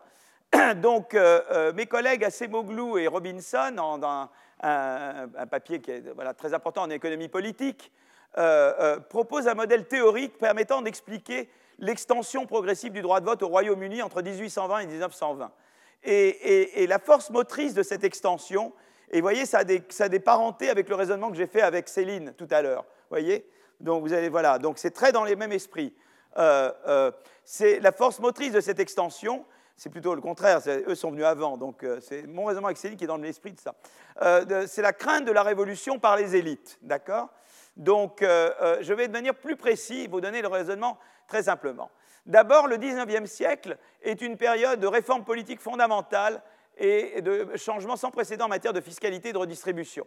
Donc là, je pense à la Grande-Bretagne. On passe d'un pays dirigé par une oligarchie au début du XIXe siècle à une démocratie au début du XXe. En 1932, vous avez, en 1832, vous avez l'extension du droit de vote aux hommes adultes qui louent des terres au-delà d'un certain seuil. Euh, 1867, euh, euh, vous avez extension du droit de vote aux hommes des zones urbaines, euh, habitant les zones urbaines ayant une propriété immobilière. En 1884, extension de la condition de propriété immobilière aux campagnes. Donc, vous avez des propriétés dans les campagnes, eh bien, vous avez le droit de vote. Donc, 60% des hommes peuvent voter, mais les femmes ne peuvent pas encore voter. en 1919, tous les hommes âgés de 21 ans et plus ont le droit de vote, ainsi que les femmes de plus de 30 ans. C'est incroyable hein, quand même. Hein. C'est hallucinant des trucs comme ça, Voilà. Donc ça vous montre un peu toutes les étapes. Et à chaque fois, évidemment, je monte, évidemment. Chaque, chaque fois, je monte, voyez. Comme ça que j'ai ma courbe en escalier, voyez. D'accord? Alors, pourquoi ces extensions successives du droit de vote au cours du XXe siècle? Eh bien, eh bien qu'est-ce qui s'est passé? Pourquoi ça? Parce qu'en général, on voit que l'extension du droit de vote, effectivement, ça va donner lieu à de la redistribution. D'accord? Donc on se demande pourquoi l'élite, est-ce que l'élite est masochiste? Pourquoi l'élite va donner le droit de vote pour qu'ensuite les gens votent pour la redistribution D'accord? Euh, Et donc voilà la réponse. Et elle est très dans l'esprit du raisonnement que j'ai fait tout à l'heure. C'est que, en fait, c'est que je, je veux dire, voilà, j'ai peur d'une révolution. Donc j'ai l'élite, là, ce n'est pas tellement gagner une guerre, c'est que j'ai peur qu'il y ait une révolution. Donc, pour, calmer la révolution, je dis voilà. Donc Céline, elle veut prendre le pouvoir. Hein. toujours Céline, hein. voilà, là, terrible, hein, terrible. Bon, alors, là, elle veut vraiment faire la révolution. Tout à l'heure, elle était juste un groupe d'opposition. J'avais peur qu'elle n'investisse pas assez en, éducation, qu'elle ne fasse pas assez d'efforts pour gagner la guerre. Mais là, elle peut faire pire. Elle peut vouloir vraiment, euh, tu vois, vraiment des, voilà, faire des. Et donc, euh, et donc, je dis voilà, Céline, Céline, je, je vais redistribuer, d'accord pour t'empêcher, te décourager de faire la révolution. Mais tu peux me dire, non, mais tu me racontes des bobards, tu me racontes des blagues, je ne te crois pas. Alors, pour rendre crédible ma promesse que je redistribue et que ça ne va pas être mis en cause demain, en même temps, je te donne un droit de vote. Donc si jamais ma promesse n'est pas remplie, tu peux te débarrasser de moi. D'accord? Et donc comme je me soumets au vote, vous voyez, de manière à, rendre crédible une redistribution qui m'empêche, qui m'évite la révolution. Vous comprenez le raisonnement? Qui ne comprend pas le raisonnement? Qui veut lever la main? Il n'y a aucune honte. Moi, je ne comprenais jamais rien. Je levais toujours la main. D'accord? Donc, Céline va faire la révolution. Je dis à Céline, non, pas de révolution. Je redistribue. Elle me dit, parole, parole, d'accord?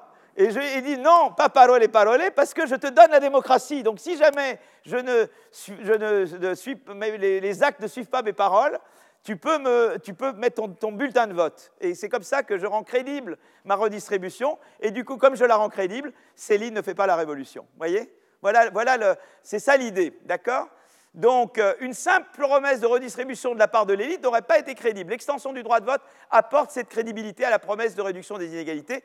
C'est donc la menace anticipée par les élites d'une révolution qui conduit à une extension pacifique du droit de vote. C'est ça leur, leur, euh, chose. Donc voilà, donc ils essayent de. Donc cette idée a été testée empiriquement. Et par exemple, il y a donc voilà, ces auteurs-là qui ont regardé, ils ont regardé les pays européens sur la période 1820-1938, d'accord?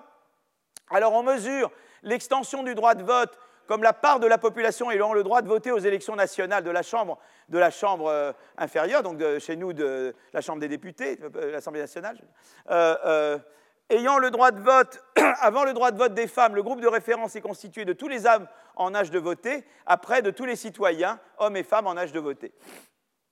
Donc cette mesure quantifie sur une échelle de 0 à 100 l'impact du revenu de la possession des biens sur le droit de vote, indépendamment de l'effet de droit de vote des femmes. D'accord? Donc euh, voilà. Et donc d'un côté, on veut dire, voilà, donc on veut en gros faire une, enfin, toujours une régression. Donc je veux regarder en quoi, euh, je vais la faire là, hein, euh, en quoi le droit de vote, hein, donc l'accès au vote, dépend, menace de révolution et d'autres choses. D'accord? Alors, la menace de révolution. Alors, elle repose sur, l'idée sur laquelle les événements révolutionnaires se diffusent entre pays. Donc voilà, de Tilly événements durant lesquels, pendant au moins un mois, au moins deux blocs de personnes soutenues par la force armée et bénéficiant d'un soutien d'une partie substantielle de la population ont exercé un contrôle sur des segments importants de l'organisation de l'État. Toute, euh, ressemblance avec des situations que vous voyez à la télévision sont totalement, euh, purement en coïncidence. Euh, exclusion des cas de coup d'État et de guerre civile. On n'y est pas encore. Voilà. donc voilà. Alors c'est intéressant parce que, eh bien, on voit D'abord, on peut regarder en fait ce qu'on fait un peu ce, qu'on appelle de la statistique descriptive. On peut dire voilà, là je mets quand est-ce qu'on a étendu la franchise. Donc on dit extend the franchise, c'est étendre le droit de vote. Hein. En, en, anglais, on dit extend the franchise. D'accord? Et les, événements révolutionnaires. Et on voit en général qu'il y a des coïncidences. Par exemple, en 1848, c'est un peu le printemps des peuples. France, Autriche, Allemagne, Hongrie, Italie. En 1870-71, les communes de Paris. En 1917, la Révolution d'octobre. Donc tous ces événements sont là. Et on voit si les événements eh bien, conduisent à des, à des, extensions ou à des contractions. Voilà. Et, donc, euh, et donc on peut regarder avec, pour les différents pays. Je pourrais aller en détail sur chacun des événements. Je ne le ferai pas. Donc ce qu'on fait, c'est qu'on dit, voilà, je vais construire des indicateurs de menaces de révolution par diffusion à partir de ces données. Donc ce que je vais faire, c'est que je regarde en fait, des, menaces, de révolution, des événements révolutionnaires qui ont lieu dans des pays voisins. Donc voilà, je regarde, je regarde d'autres pays que moi. Vous voyez, tout à l'heure, je disais, je, regarde le rivalry, j'instrumentais par la rivalry des voisins. C'est la même idée là. J'instrumente par la révolution chez les voisins. D'accord? Donc je regarde s'il y a eu des événements ailleurs. Voilà. Et l'idée étant que s'il y a eu des événements ailleurs, ça peut donner des idées à Céline. Si dans le pays d'à côté, il y a eu des événements révolutionnaires, Céline tout d'un coup regarde et dit Tiens, pourquoi je ne fais pas pareil chez moi? Voilà, d'accord. Donc euh, voilà, alors on peut mettre des poids euh, égaux à tous les pays, ou on peut dire qu'on met plus de poids aux pays qui sont proches qu'aux pays qui sont loin. Alors après, on peut s'amuser sur les poids qu'on donne. Peut-être qu'un pays qui est à l'autre bout de la Terre, je ne donne pas beaucoup de poids, mais les pays limitrophes, je donne plus de poids. Donc il y a différentes manières de construire ces indices. Et, voilà, on, donne, on, peut donner ça sur, la, disons, on peut donner des poids de distance on peut donner des poids en matière de similarité linguistique aussi. On peut dire je donne plus de poids à des pays qui parlent ou la même langue que moi ou des, ou des langues que je peux comprendre, d'accord, etc., etc. Et je construis ce fameux indicateur de menace de révolution, d'accord. Donc voilà, donc il y a toutes les manières de la construire. Et voilà, on regarde suffrage. Et eh bien voilà, alors là, regardez, c'est ce que j'avais dit là. Suffrage, c'est mon accès au vote. Je le fais dépendre du suffrage à la période précédente, j'avais oublié de le mettre, plus, voilà, ça c'est ma menace de révolution, d'accord, plus d'autres choses, d'accord Voilà. Euh, et, vous voyez, ce qu'on voit, c'est que dans, toutes les spécifications, on peut contrôler pour l'urbanisation, pour plein de choses, mais en tout cas, ce qu'on voit, c'est que partout, eh bien, euh, quelle que soit la manière dont je spécifie ma variable TR, quelle que soit la, les poids, la manière dont je construis mais les poids que je donne aux différents pays selon la distance ou selon la similarité linguistique, etc., euh, eh bien, on voit qu'il eh y a un effet euh, tout à fait, le alpha 1, là, il est positif significatif. Il y a un effet tout à fait positif significatif de la menace de révolution sur, euh, sur les suffrages. Voilà. Donc, euh, donc voilà. Donc, l'effet à court terme d'un événement révolutionnaire supplémentaire quelque part en Europe est d'accroître la part de la population ayant le droit de vote d'environ 2 points de pourcentage. Donc ça, c'est quand même...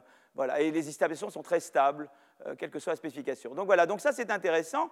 Alors évidemment, on peut dire, voilà, quelles sont les conséquences de l'extension du droit de vote dans la société en matière de politique publique, en matière d'inégalité? Eh bien, en Grande-Bretagne, il y a eu réforme de la fonction publique, la rendant accessible au grand public, modification du Code du travail en faveur des employés, on en avait parlé, on a parlé de certaines de ces réformes, mise en place d'une assurance maladie, d'une assurance chômage, d'un salaire minimum, enseignement universel et gratuit en 1891, scolarité obligatoire. Alors là, évidemment, avec cette approche, on dit c'est la démocratie qui a créé l'éducation. Là, à mon avis, on, sait que c'est plus compliqué, là, d'accord? Là, on, peut, vous pouvez vous-même dire, euh, là, c'est plus complexe que ça. Voilà. En France, euh, ben, là, il y a eu la scolarisation, mais là, à nouveau, on sait que ce n'est pas directement la démocratie, c'est la démocratie avec la menace de guerre qui a, été utile, d'accord? Et euh, donc, ça a été utile, finalement, pour la démocratisation en France de l'éducation, c'est qu'il y a eu Sedan suivi du passage à la Troisième République. Quoi. Ça a été, les deux ont été importants. Quoi. D'accord? Et euh, voilà, donc, euh, euh, et donc voilà. Donc la, théorie, est, alors la théorie est très intéressante parce qu'elle suggère, vous savez, il y a cette fameuse courbe de Kuznets. On dit en gros, Kuznets avait cette idée que si on regarde un pays, on regarde les inégalités dans un pays au cours du temps, eh bien, on peut dire que quand un pays se développe, au début, les inégalités augmentent, parce que lui avait l'idée, Kuznets, qu'on passait d'une économie rurale à une économie urbaine. Donc au début, mettons qu'on est tous paysans à Tierceville, voir si Badi est là, et, donc, elle va dire, me suite, bien, et on est tous paysans là-bas, et à un moment donné, quelqu'un peut aller à, la ville à côté, à Gisors, travailler euh, dans une industrie et gagner un peu plus. Donc au début, il n'y a, pas des, jobs pour tout le monde, donc au début de l'industrialisation, les inégalités augmentent. Mais après, il y a de plus en plus d'industries à Gisors, et donc de plus en plus de gens vont à Gisors, et du coup, euh, la valeur du travail marginal sur la terre augmente, alors qu'au contraire, il y a des phénomènes de congestion à Gisors, et ça, ça attend à réduire les inégalités. Donc il y a cette vision qu'avait Kuznets, c'est que la transition d'une économie euh, rurale à une économie urbaine se traduisait d'abord par une augmentation des inégalités, et ensuite par une baisse des inégalités. D'accord? Donc, euh, si on suit euh, cette, logique, maintenant on sait que nous, les inégalités ont augmenté beaucoup dernièrement, donc euh, on sait que la théorie de Kuznets, en fait, la théorie de Kuznets, elle est intéressante parce qu'il y a eu, on a cru qu'elle était plus valable depuis 1980, parce qu'on s'est dit, regardez, dans les pays développés, les inégalités seront remises à augmenter. Et, eh bien, moi, mon raisonnement, c'est de dire que Kuznets avait raison, mais pas simplement en transition d'une société rurale à une société urbaine, c'était simplement quand il y a ce qu'on appelle une nouvelle grande technologie, comme par exemple l'Internet, eh bien, euh, euh, c'est comme faire la transition de l'économie urbaine, rurale à l'économie urbaine. Au début, tout le monde n'y va pas, et puis il y a ceux qui s'adaptent, ceux qui ne s'adaptent pas, aussi ceux qui ont l'éducation qui s'y adaptent mieux, et donc ça augmente, en tout cas au début, beaucoup les inégalités, puis après moins. Et en fait, je pense que Kuznets a raison, mais seulement le raisonnement de Kuznets, il ne faut pas juste l'appliquer à la transition d'une économie rurale à une économie urbaine. Chaque fois qu'il y a ce qu'on appelle une, une, technologie générique nouvelle qui se met en place, il se passe le même phénomène que disait Kuznets euh, pour la transition du rural à l'urbain. Mais je ne veux pas, je ferme la parenthèse. Simplement là, je vous dis, voilà, ça c'est l'Angleterre, ça c'est le Gini. Vous vous rappelez, je vous ai parlé du Gini, qui est une manière de mesurer l'écart à l'égalité globale. Et c'est l'écart à l'égalité globale en, Grande-Bretagne, d'accord? Et vous voyez qu'elle elle se met à augmenter beaucoup, mais qu'elle diminue à partir de ce moment-là. Et, en fait, euh, euh, donc leur idée, c'est de dire, ben voilà, en gros, les inégalités commencent beaucoup à augmenter avec, la révolution industrielle. Voilà. Donc il y a l'industrialisation en Angleterre, les inégalités augmentent énormément, et donc des Célines se développent. De plus en plus de Célines se développent qui disent allez, non, révolution, on n'en peut plus, etc. D'accord? Donc à ce moment-là, on va vous donner la démocratie. Donc, une extension du droit de vote par l'élite, et les nouveaux votants les Célines qui peuvent voter maintenant votent pour des partis en faveur de la redistribution, qui alors diminue le niveau d'inégalité. Vous voyez, ils essaient d'expliquer ça comme ça. Ils disent, voilà, l'industrialisation au début, les inégalités augmentent beaucoup, donc les gens menacent de révolution, et pour calmer la menace, on étend le droit de vote. Mais comme évidemment on a étendu le droit de vote, les gens votent pour de la redistribution, et ça fait baisser les inégalités. Donc, le sommet de la courbe de Kuznets devrait coïncider avec l'extension du droit de vote. Dans le cas du Royaume-Uni, cette contemporanéité semble vérifiée. Voilà. Euh, voilà, donc en résumé, Aceboulou Robinson insiste sur le rôle de la menace de révolution pour expliquer l'extension du droit de vote par les élites. D'après eux, les extensions du droit de vote ne sont volontaires qu'en apparence, car mises en œuvre sous la menace d'un renversement de l'ordre existant. Maintenant, il y a d'autres applications qui ont été mises en valeur. Les lumières, la concurrence entre partis politiques, l'essor de la classe moyenne. Qu'est-ce qu'il en est de ces explications-là? Alors essayons de les regarder une par une. D'accord? D'abord les lumières. Bon, ben, voilà, par exemple, le droit de vote accordé aux femmes en Grande-Bretagne semble être, entre 1900 et 1928, semble être principalement la conséquence d'une évolution des mentalités. Hein, d'accord? Euh, euh, Même si le mouvement des suffragettes organisait des manifestations, elle ne semblait pas constituer menace de révolution. Tout le monde a vu Mary Poppins, c'est la, scène du début, etc. Je ne vais pas vous la chanter. Bon, transposée au, au 19e siècle, cette idée pourrait conduire à penser que les Lumières ont peut-être rendu plus difficile pour l'élite de concevoir une société dans laquelle une grande partie de la population n'aurait aucune représentation juste et équitable. Donc voilà, la première idée, c'est est-ce que, euh, que, les Lumières, ça a joué un rôle euh, donc il y a un autre article dans le Quarterly Journal of Economics, c'était un top 5, hein, je ne m'autoriserai pas à vous donner mauvais papier. Donc l'idée c'est de dire, eh bien, euh, les élites se disputent un nombre limité de voix en fournissant des biens privés aux rares électeurs plutôt que des biens publics socialement utiles. Euh, donc c'est ce qui pratique le clientélisme. Mais une majorité au sein de l'élite observe un déficit dans l'offre de biens publics et les problèmes sociaux que cela engendre, elle voit dans l'extension du pouvoir de vote une possibilité de mettre ce problème au cœur des préoccupations. Elle décide de se lier les mains. Mais ça, c'est quand même très lié, c'est quand même très lié à l'explication précédente. Est-ce que vraiment on peut dire euh, que c'est vraiment les, est-ce que c'est vraiment les lumières en tant que telles, ou est-ce que c'est vraiment le mécanisme que j'ai décrit tout à l'heure, qui était la peur de la révolution, et donc je m'engage en étendant le droit de vote? Si c'était vraiment les Lumières, voyez, les écrits de Rousseau se sont largement diffusés en Europe à la fin du XVIIIe, au début du XIXe siècle, alors que le mouvement d'extension du vote intervient plutôt durant la seconde partie du XIXe siècle. Le timing aussi de l'extension du droit de vote semble davantage coïncider avec l'industrialisation, la hausse des inégalités et la montée des troubles politiques qu'avec la diffusion des Lumières. L'extension du droit de vote semble davantage avoir été imposée à l'élite plutôt que choisie volontairement euh, par elle, comme le suggérerait l'approche des Lumières. D'accord? Donc, l'approche des Lumières, c'est-à-dire l'élite, elle est pénétrée par l'idée des Lumières, elle pense du coup que c'est bien de le faire parce que c'est bien de le faire. Et là, en termes de timing, ce n'est pas, très, pas très convaincant. Voilà. Donc, euh, une autre explication, c'est la concurrence entre partis politiques. Selon cette approche, les hommes politiques cherchent avant tout à conserver le pouvoir, et, et donc, euh, eh bien, euh, euh, simplement pour gagner les élections, on, promet un assouplissement des conditions de vote. Par exemple, euh, en 66, le gouvernement libéral propose un, assouplissement des conditions de propriété pour accéder au droit de vote. La mesure est rejetée par une coalition de conservateurs. Les conservateurs récupèrent le pouvoir et proposent eux-mêmes une extension du droit de vote encore plus importante que celle initialement proposée par les libéraux. Et on peut penser que ce revirement est basé sur l'idée qu'introduire l'extension du droit de vote incitera de nouveaux votants à voter pour les conservateurs. Mais est-ce que c'est ça, pour ça ou pour empêcher une révolution? Alors est-ce que c'est simplement un truc électoraliste, c'est-à-dire de dire, eh ben moi voilà, j'ai gagné l'élection et pour être, mais c'est quand même un raisonnement très proche des autres. C'est quand même, je veux montrer que je suis crédible. Euh, mais là, l'idée, c'est vraiment celle de la concurrence. C'est pas vraiment pour empêcher une révolution, c'est pour gagner des électeurs. Mais c'est quand même très proche comme raisonnement. C'est quand même de dire, Céline, peut-être qu'elle ne va pas faire une révolution, mais je veux qu'elle vote pour moi. Donc je veux être crédible vis-à-vis de Céline et j'étends le droit de vote à Céline. Voilà. Donc je, c'est quand même très proche de l'explication euh, euh, initiale. Voilà. Donc, euh, tu vois, mais est-ce que c'est purement un jeu politique indépendant de menaces de révolution? Euh, euh Robinson disent non parce que les conservateurs ont immédiatement perdu l'élection de 1868 après avoir attendu le droit de vote. Donc si la stratégie visait à gagner des élections, ça a été un échec. Ceci dit, ça, on sait que cet argument, nous on sait depuis 1997 que c'est un argument un peu, un peu fallacieux parce que des fois on croit qu'on gagne et puis on perd. Hein. Euh, donc ça, ça, je suis moyennement convaincu. Et, euh, ils, argumentent également que les deux partis considéraient l'extension du droit de vote comme inévitable en raison de la pression sociale croissante, conformément à leur théorie. Et ça, je crois que c'est beaucoup plus vrai. C'est que les deux partis, l'un comme l'autre, étaient confrontés à une, pression croissante, à une peur croissante de conflits sociaux, et que donc, ils ont peut-être que maintenant, ça a été exacerbé par la concurrence politique. C'est-à-dire que, mais eux disent, il se peut que la concurrence politique exacerbe notre effet, mais notre effet est expliqué principalement par le fait que je veux éviter des menaces de, troubles euh, et, du coup, je veux être crédible dans mes politiques. Et pour être crédible dans mes politiques, j'étends le droit de vote. Maintenant, que la concurrence politique exacerbe cet effet, c'est une chose, mais la concurrence politique ne peut pas être l'explication première de cet effet. Voilà. D'accord? Et alors, il y a le dernier qui, évidemment, vous avez tous entendu parler, c'est l'essor de la classe moyenne. C'est-à-dire que l'idée, c'est que c'est les incitations économiques qui sont le moteur de l'extension du droit de vote. Les classes moyennes euh, euh, eh bien, euh, élargissent le droit de vote aux classes défavorisées parce qu'elles réalisent qu'en incluant les classes défavorisées, elles modifient l'équilibre des pouvoirs en leur faveur. Voilà.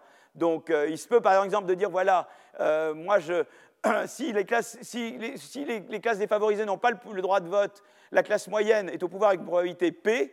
Si la classe défavorisée a un droit de vote, elle est au pouvoir avec une probabilité PL, la classe moyenne avec une probabilité PM, et donc la classe favorisée a beaucoup moins de chances d'arriver. Et si les classes moyennes ont une préférence pour davantage de redistribution, comme les classes défavorisées, eh bien, elles peuvent dire, bon, peut-être que je n'ai pas toutes mes préférences, que c'est pas, que même si c'est un représentant de la classe défavorisée qui arrive, ce n'est pas exactement ce que je veux, mais si j'ai suffisamment de préférences pour la redistribution, je peux vouloir quand même inclure euh, les représentants de la classe défavorisée, parce qu'au moins sur cet aspect-là, qui nous est commun, euh, on a plus de chances de gagner. Voilà, donc ça, c'est une... Euh, mais cette théorie ne semble pas non plus totalement validée par les faits. Il semble y avoir assez peu de preuves en Grande-Bretagne que les classes moyennes, à l'exception de quelques députés élus dans les grandes villes, aient voulu permettre aux classes populaires de voter. Enfin, l'hypothèse centrale de cette théorie, selon laquelle les classes moyennes seraient pro-redistribution, ne semble pas vérifiée. Lorelco, un dirigeant libéral, l'extension du droit de vote reviendrait à confier le pays aux syndicats et à la règle du plus grand nombre, permettant aux pauvres d'imposer les riches. En tout cas, en Angleterre, ça ne semble pas avoir été un élément majeur de l'extension du, droit de vote. Voilà. Maintenant, il se peut qu'il y ait quand même une, volonté, il y a quand même quelque chose qui dit les classes moyennes, elles se développent, elles veulent, quand même, elles veulent quand même accéder à la démocratie, elles considèrent que la démocratie est quand même un bien important. Moi, je crois quand même que ce n'est pas une hypothèse à, écarter. Je pense que c'est un élément important. Je crois qu'avec le développement, au début, on veut pouvoir se nourrir, on veut pouvoir accéder aux biens de base, mais je crois quand même qu'à un moment donné, on valorise plus la démocratie et je crois, je crois qu'il y a quand même beaucoup de vrai dans, l'argument de la classe moyenne. Mais ça, je ne pense, pas qu'il rende justice à l'argument de la classe moyenne ici. Voilà. Donc, euh, en gros, voilà, eux ont, donné cette explication en termes de menaces de révolution. Ils les ont comparées à trois autres explications. Disons qu'ils n'ont pas, à mon avis, euh, donné Je ne pense pas que la critique de, euh, pense pas que la critique sur l'explication par l'essor de la classe moyenne soit tout à fait juste. Je pense que là, moi, je pense personnellement qu'il y a beaucoup de, voilà, d'importance. Voilà, on voit beaucoup de pays. La Corée s'est développée. À un moment donné, la, démocratie est arrivée en Corée. Alors, est-ce que c'est juste parce qu'on avait peur d'une révolution en Corée ou parce qu'il y avait toute une classe qui, souhaitait accéder à la démocratie? Même, on peut voir même euh, Gorbatchev comme ça. Gorbatchev, ça avait toute une classe en, URSS qui voulait accéder à plus de, liberté, plus de démocratie. Et, c'est pas venu d'en bas en Russie, c'est venu de la nomenclatura. C'est la nomenclatura qui a fait la, la perestroïka. C'est pas venu d'en bas. Donc euh, je ne suis pas totalement, et ce n'est pas parce qu'il y avait une menace de révolution en, URSS que c'est venu. Donc je pense que l'essor de la classe moyenne, à mon avis, une explication qui n'a pas été, qui mérite plus que ce qu'elle reçoit là, voilà, personnellement. Voilà, donc il me reste, euh, euh, il est quelle heure? Il, est 27 ou 37 37 37. Alors est-ce que je parle un peu de taxe carbone? Je vous l'avais promis quand même, je ne peux, peux pas vous quitter sans ça. Voilà. En tout cas, c'est intéressant de, comparer toutes ces, explications. Moi, je pense qu'il y a un peu de vrai dans tout. Je pense que les Lumières ont eu une influence quand même. Je pense que, euh, et même indirectement, parce que les Lumières, par exemple, les Lumières ont eu un rôle sur le développement. C'est évident qu'elles ont inspiré, le mouvement libéral a inspiré l'industrialisation qui ensuite a produit. Donc je pense que, ou directement ou indirectement, les Lumières ont eu une influence. Je pense que la concurrence politique a exacerbé l'effet des menaces, de révolution sur, euh, sur, la démocratisation, et je pense que euh, la, classe moyenne joue également un rôle. Donc je pense que ça n'enlève rien à, disons, à la validité de leur explication à eux, mais je pense que voilà, je, pense que les autres également méritent d'être retenus. Donc je veux parler de, je vous avais promis que je vous avais parlé de, c'est un sujet un peu délicat, euh, d'économie politique de la réforme, parce que c'est important voyez, on a commencé le cours en disant, voilà, l'État a un rôle à jouer pour la croissance. Pourquoi? Parce que d'abord, euh, il faut protéger les droits de propriété sur l'innovation, c'est important. Deuxièmement, il y a des investissements qu'on n'internalise pas pleinement. L'éducation, si moi je m'éduque, eh bien ça a des effets positifs sur l'ensemble de la société que moi je n'internalise pas et ça, ou, bien, si vous voulez, l'investissement dans l'innovation, j'investis dans les idées, ben, j'ai des externalités, ce qu'on appelle des, externalités technologiques sur les autres que je n'internalise pas, et donc ça, ça, suffit à justifier l'intervention de l'État. Où j'avais parlé de l'innovation verte, par exemple. Euh, l'innovation ne va pas forcément dans la direction que vous voulez, parce que je n'internalise pas quand j'innove dans les moteurs à combustion le fait que ça poussera d'autres gens à innover encore plus dans les moteurs à combustion. Donc euh, l'État est important pour pour justement euh, protéger les droits de propriété sur l'innovation, investir plus et mieux dans l'innovation. Et, donc voilà, et la recherche fondamentale dont j'ai parlé. Donc il y a un rôle, on a parlé du rôle de l'État. Mais au début, vous vous souvenez qu'on a pris une approche pigouvienne, c'est-à-dire on a dit, supposez que vous êtes l'État et que votre objectif unique, c'est de maximiser la croissance et le bien-être. D'accord? Comment vous faites? Après, on a dit, oui, mais l'État, c'est plus compliqué parce que l'État, il peut être capturé, il y a des lobbying, etc. Euh, il y a de la corruption. Et donc, euh, comment on, peut euh, eh bien, limiter la corruption et le lobbying? Voilà, alors, les médias, les juges, etc. Bien que les juges eux-mêmes puissent être biaisés, alors il y a peut-être, etc., etc. Mais on a, commencé comme ça. Et donc, la société civile, c'est important également. Et c'est comme ça qu'on est arrivé vers ce corridor que, que je montre ici, d'accord? Mais on est parti de là, d'accord? Le, le cours, c'était ça cette année. L'État, idéalement, il faut l'État, mais il faut l'État comment? Et il faut l'État avec évidemment un élément coercitif, évidemment, et il faut l'État avec un élément euh, contrôle, société civile, etc. Euh, euh, mais je voulais parler d'une autre chose, c'est que quand on fait une réforme, je crois que c'est très important, parce que quand on est pigouvien, au début, on peut dire, eh bien voilà, vous voyez, c'est très simple. je vous avais dit, pour être plus innovant, il faut des marchés du travail plus flexibles, il faut, il faut de la concurrence, il faut bon, un système fiscal, d'accord euh, je veux de l'innovation verte, donc vous voyez, la taxe carbone, c'est bien. Et une manière de dire, c'est de dire, bah, écoutez, je vais arriver au pouvoir, et je vais prendre ces recettes, et boum, boum, boum, quoi. Vous voyez ce que je veux dire? Voilà. Et, malheureusement, ça ne marche pas comme ça. Parce qu'il y a certaines choses qu'on peut faire très vite, mais d'abord, on ne peut pas faire trop, tout en même temps. Et, chaque, réforme a un coût politique. Et, voilà. Et il y a ce qu'on appelle l'économie politique de la réforme.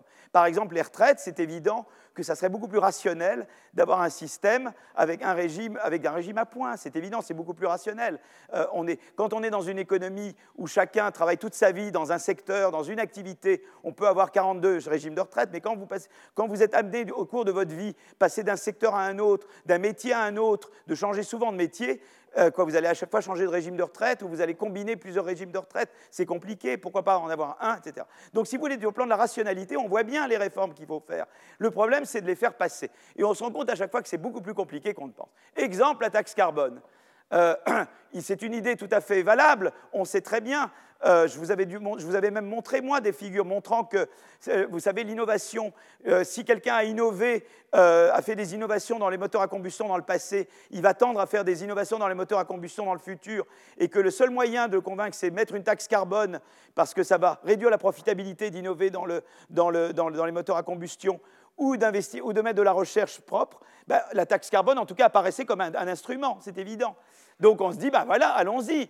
Euh, euh, et l'idée, c'est le principe du pollueur-payeur. On taxe l'utilisation d'énergie productive de CO2 afin que les gens internalisent l'externalité négative de pollution et que donc ils réduisent les émissions. Mais euh, donc il y a eu une tentative échouée de mise en place en 2000 par le gouvernement Jospin. Il y a eu ensuite en 2007, suite au Grenelle de l'environnement, la loi est votée au Parlement, mais elle est retoquée par le Conseil constitutionnel. Vous voyez, c'est.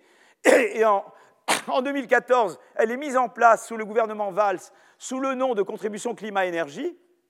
Et donc là, ils arrivent à faire passer taux initial de 7 euros par tonne de CO2 et s'applique sur le prix des biens avant TVA. Passage progressif à 56 euros par tonne en 2020, c'est-à-dire 13,5 centimes par litre d'essence, d'accord? Et puis alors, on, confirme cette donc ça c'est le projet, d'accord, et, la, loi, le projet de loi de finances 2018 confirme cette planification, et vous savez ce qui s'est passé, il y a le mouvement des gilets jaunes et la suppression de la hausse prévue pour le 1er janvier 2019, d'accord Donc là, il y a eu, euh, euh, si vous voulez, donc, a été produite une étude, et donc je voulais juste parler de cette étude parce que je n'ai pas moi-même euh, travaillé sur l'économie politique de la réforme. c'est une étude du Conseil d'analyse économique par mes collègues Dominique Bureau, Fanny Henriet et Kathleen Schubert et ils étudient les effets de la taxe carbone sur les ménages en fonction de leur niveau de vie et de la nature de leurs équipements.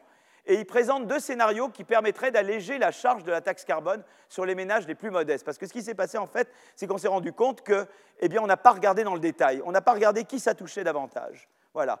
Il y a eu une erreur, ça a été de ne pas regarder ça, et que ça affectait les faibles plus, les moins riches plus que les plus riches. Et deuxièmement, où les gens qui, vivaient dans périurbains et ailleurs que plutôt que ceux qui habitaient au centre des grandes métropoles.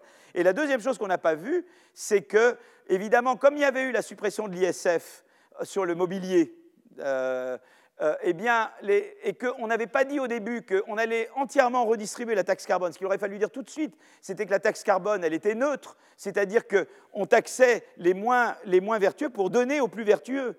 Elle ne rapportait rien à l'État. Or là, on en a fait un moyen d'une pierre deux coups. C'est, en gros, le gouvernement s'est cru très malin. Ils se sont dit, il nous manque 5 milliards, en gros les, milliards de l'ISF, quoi, hein, ou d'autres, et ben je vais les récupérer. Je vais les récupérer en faisant la taxe carbone. Comme ça, je fais, je fais bonne figure. C'était après le départ de Hulot. Comme ça, je montre après le départ de Hulot que moi, l'environnement, c'est important. Et en plus, je renfloue les caisses qui, où, il leur manque des milliards. Donc évidemment, les gens ont fait le lien entre l'ISF et ça. Et c'est d'un point de vue politique catastrophique. C'était un truc qu'il fallait absolument pas faire. Voilà. Donc il fallait que cette taxe soit neutre immédiatement, qu'elle soit immédiatement redistribuée. Donc ça, ça a été une grande erreur. Donc voilà. Alors, donc qu'est-ce qu'on peut, qu'est-ce qu'on Alors nécessité de la lutte contre le réchauffement climatique semble consensuelle, parce que c'est ça qui est extraordinaire. 85% des Français sont inquiets du réchauffement. D'accord? Toutefois, la mise en place concrète de politiques environnementales reste largement débattue. Le relèvement de la taxe carbone a été perçu comme une taxe supplémentaire, davantage motivée par des considérations budgétaires que pour une politique en faveur du climat. Elle est aussi apparue comme injuste, notamment vis-à-vis des ménages les moins aisés et de ceux qui ont peu de possibilités de substitution, par exemple sur leurs moyens de transport. Alors, comment proposer des modifications pour construire un dispositif plus efficace et juste? D'accord? Donc, une taxe carbone permet-elle de faire évoluer les consommations d'énergie fossile? Alors d'abord, il y a euh, évidemment comment les individus réagissent-ils à une augmentation du prix du carburant? On regarde des calculs d'élasticité au prix. De combien on réduit la consommation d'un bien si on augmente l'augmentation de son prix, d'accord? Ça, c'est ce qu'on appelle l'élasticité. De, de, combien de pourcentage vous augmentez, vous réduisez la consommation quand vous augmentez de 1% le prix, d'accord Ça, c'est ce qu'on appelle l'élasticité. Donc, on regarde par sous-groupe de ménages en fonction de leurs revenus et de leur zone de, de résidence, d'accord? Mais ce qui est très intéressant, c'est que, euh, euh, vous voyez, regardez, donc les déciles, donc là c'est les... Euh, vous voyez que d'abord, voyez, c'est dans les villes, donc les déciles, voyez les déciles, l'élasticité est plus grande pour les déciles inférieurs que pour les déciles supérieurs, déjà, d'accord? Parce que, bah, évidemment, pour les gens qui ont beaucoup d'argent, ça ne représente pas une grande différence. Et puis, alors c'est surtout dans les villes moyennes, vous voyez, dans les villes moyennes, c'est là que l'élasticité est particulièrement, elle est plus grande là qu'à Paris, c'est intéressant. Vous voyez ce chiffre, par exemple, Paris, les riches à Paris, comparé aux moins riches dans les villes moyennes. Vous voyez la différence? Vous voyez, là, je mélange la géographie et, le revenu. D'accord? J'ai mis les deux ensemble. La réaction est beaucoup plus forte. Hein.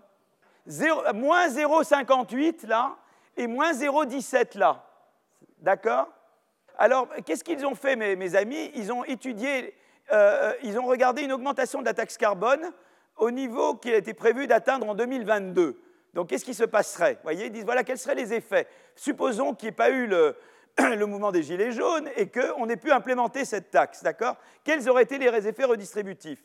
Et, euh, euh, ensuite, accompagner du rattrapage de la fiscalité sur le gazole, correspondant à la somme des augmentations initialement prévues pour janvier 2019, 2020, 2021. Et vous voyez là, c'est quand même extraordinaire. C'est-à-dire, d'abord, on regarde les effets verticaux, c'est-à-dire la, différence selon le, revenu du ménage. Donc, quand je vais, là, j'ai les ménages du premier décile, les, plus, les moins riches, et je vais vers les plus riches, d'accord? OK? Et vous voyez ici que, euh, en fait, vous voyez d'abord que le ratio des charges additionnelles sur le revenu disponible est beaucoup plus grand pour les moins riches que pour les plus riches. Ce n'est pas, pas un scoop, d'accord? Pour chacun des groupes, on calcule le coût moyen des nouvelles taxes en proportion de leurs ressources. Donc en proportion des ressources, évidemment, ça, tombe, ça affecte beaucoup plus les moins riches que les plus riches, d'accord? Et puis, évidemment, quand on regarde les coûts des nouvelles taxes, on regarde le, chauffage des logements, le prix des carburants, le rattrapage spécifique de la fiscalité de l'essence par le diesel. Et, voilà. Et donc, en fait, on voit que les ménages les plus modestes contribuent en moyenne davantage que les plus riches en part de leurs revenus disponibles. Bon, ça, je pense que vous. Et vous pouvez décomposer en rattrapage diesel, en transport sans rattrapage et en logement. voyez? Alors maintenant, il y a, ça c'est ce qui est la différenciation verticale, c'est-à-dire je, je, ne m'intéresse pas où les gens habitent, mais je peux regarder aussi l'inégalité géographique, c'est-à-dire qu'il y a des gens qui habitent dans les villes et des gens qui habitent dans des zones périurbaines, dans des zones rurales, etc. Et, donc je peux regarder au, sein de chaque décile. Alors là, c'est très intéressant parce que la manière dont c'est fait, c'est que euh, euh, là, je regarde les déciles et je regarde au sein, des déciles. Vous voyez, au, sein des déciles, euh, eh bien, je regarde les gens les moins affectés. Donc, quand j'ai le défile du bas, les, moins, moins riches au sein du dixième décile ne sont pas affectés du tout. Et puis après, ils le sont un petit peu. Mais euh, ce qui est intéressant, si vous voulez, c'est que c'est qu'en fait, si vous voulez, eh bien, on voit que parmi on voit que si vous voulez, il y a des gens qui vont perdre, vous voyez, euh, euh, il y a des, en général les déciles les moins affectés, en haut à gauche, c'est ça. Donc si je n'ai pas de voiture, je suis en haut à gauche, mais si j'ai une voiture, voyez, même si je ne suis, pas dans le, même si je suis pas dans les déciles les plus importants et que j'ai une voiture, je peux être en dessous là que je suis si je suis euh, dans un décile supérieur. Enfin, en tout cas, j'ai beaucoup de. Si j'ai une voiture et que je suis, même si je suis dans un décile supérieur, je peux m'en tirer mieux que quelqu'un dans un décile inférieur qui n'a pas de voiture. En gros, c'est ça que ça montre. Donc, parmi le dernier décile de niveau 10, certains ménages ne devraient être que très peu impactés, tandis que près de 10% des ménages devraient perdre au moins 500 euros par an et par unité de consommation. Mais vous voyez que quand même, même dans le, même dans le décile, vous voyez, oui, voilà, oui, c'est ça, le décile, le, le, pourcentile. Euh, euh, donc on regarde en fait, si on voit des... Il y a des gens qui en fait sont dans les plus riches là, qui eux vont être moins affectés que des gens moins riches, mais qui habitent dans des zones différentes. Donc les plus perdants, c'est ça. Donc là, on voit... Donc là, les plus, ça c'est les plus gagnants, les plus perdants parmi dans chaque décile. Et donc là, on voit que, regarde, ici, si vous voulez, dans le décile, les moins... Si on regarde euh, dans le... Euh, les plus perdants, les, plus gagnants dans le, dans le décile, dans le décile parmi les plus riches, ils sont beaucoup mieux que le. Enfin, je m'assure que je suis dans la bonne. Je suis en train de me perdre là-dedans, ce, ce, diagramme tel qu'il est fait. Mais il montre, il, montre il montre normalement que ceux qui sont dans le. Celui-là, je savais qu'il allait me tuer, ce diagramme. Je ne le sentais pas. Donc, euh, que faire donc, en tout cas, on voit, en tout cas, on montre, enfin, il est montré, que je n'arrive pas à lire ce diagramme, que euh, des gens qui sont, pas forcément, qui sont dans les déciles les moins, il y a des gens de déciles inférieurs qui peuvent être affectés davantage que des gens de déciles plus grands selon là où ils habitent. Voilà. voilà. Donc, euh, alors, qu'est-ce qu'on peut, qu peut, faire pour traiter le problème? Eh bien, il y a deux propositions qui ont été faites. une, c'est par Terra Nova, qui consiste à reverser 500 euros au, ménage du premier décile, 400 au deuxième, 300 euh, au troisième jusqu'au cinquième. Les points positifs, c'est que ça n'épuise pas toutes les recettes. Il reste encore 2,3 milliards d'euros de recettes. Et, et c'est progressif. Le point négatif, c'est que la fiscalité énergétique pèse encore lourd sur le budget des ménages du milieu de la distribution, qui seraient tous perdants à partir du sixième décile. Donc il y a une proposition alternative qui est faite par les auteurs, qui est de dire faisons un peu de la proposition Terra Nova, mais rajoutons quelque chose à la proposition Terra Nova. Donc, euh, euh, faisons des transferts décroissants selon les revenus.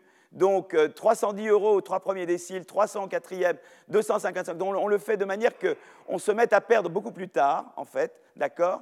Mais on complète en introduisant des critères géographiques. C'est-à-dire que donc on va introduire davantage de critères géographiques. Le point positif, c'est qu'on minimise les pertes pour les cinq premiers déciles en retournant l'intégralité du produit de la taxe sous forme de transfert au ménage. Euh, et, on tient compte de, la différenciation euh, géographique. Donc, euh, ça, voilà, donc une proposition qui a été faite. En tout cas, c'est intéressant qu'il y ait l'idée de dire, eh bien, je peux combiner, je peux prendre en compte l'hétérogénéité de revenus et l'hétérogénéité géographique dans la, conception de la taxe carbone. Euh, euh, au-delà du calibrage de la taxe euh, selon le, revenu et le, lieu géographique, les auteurs proposent deux mesures ayant pour objectif d'accompagner la transition.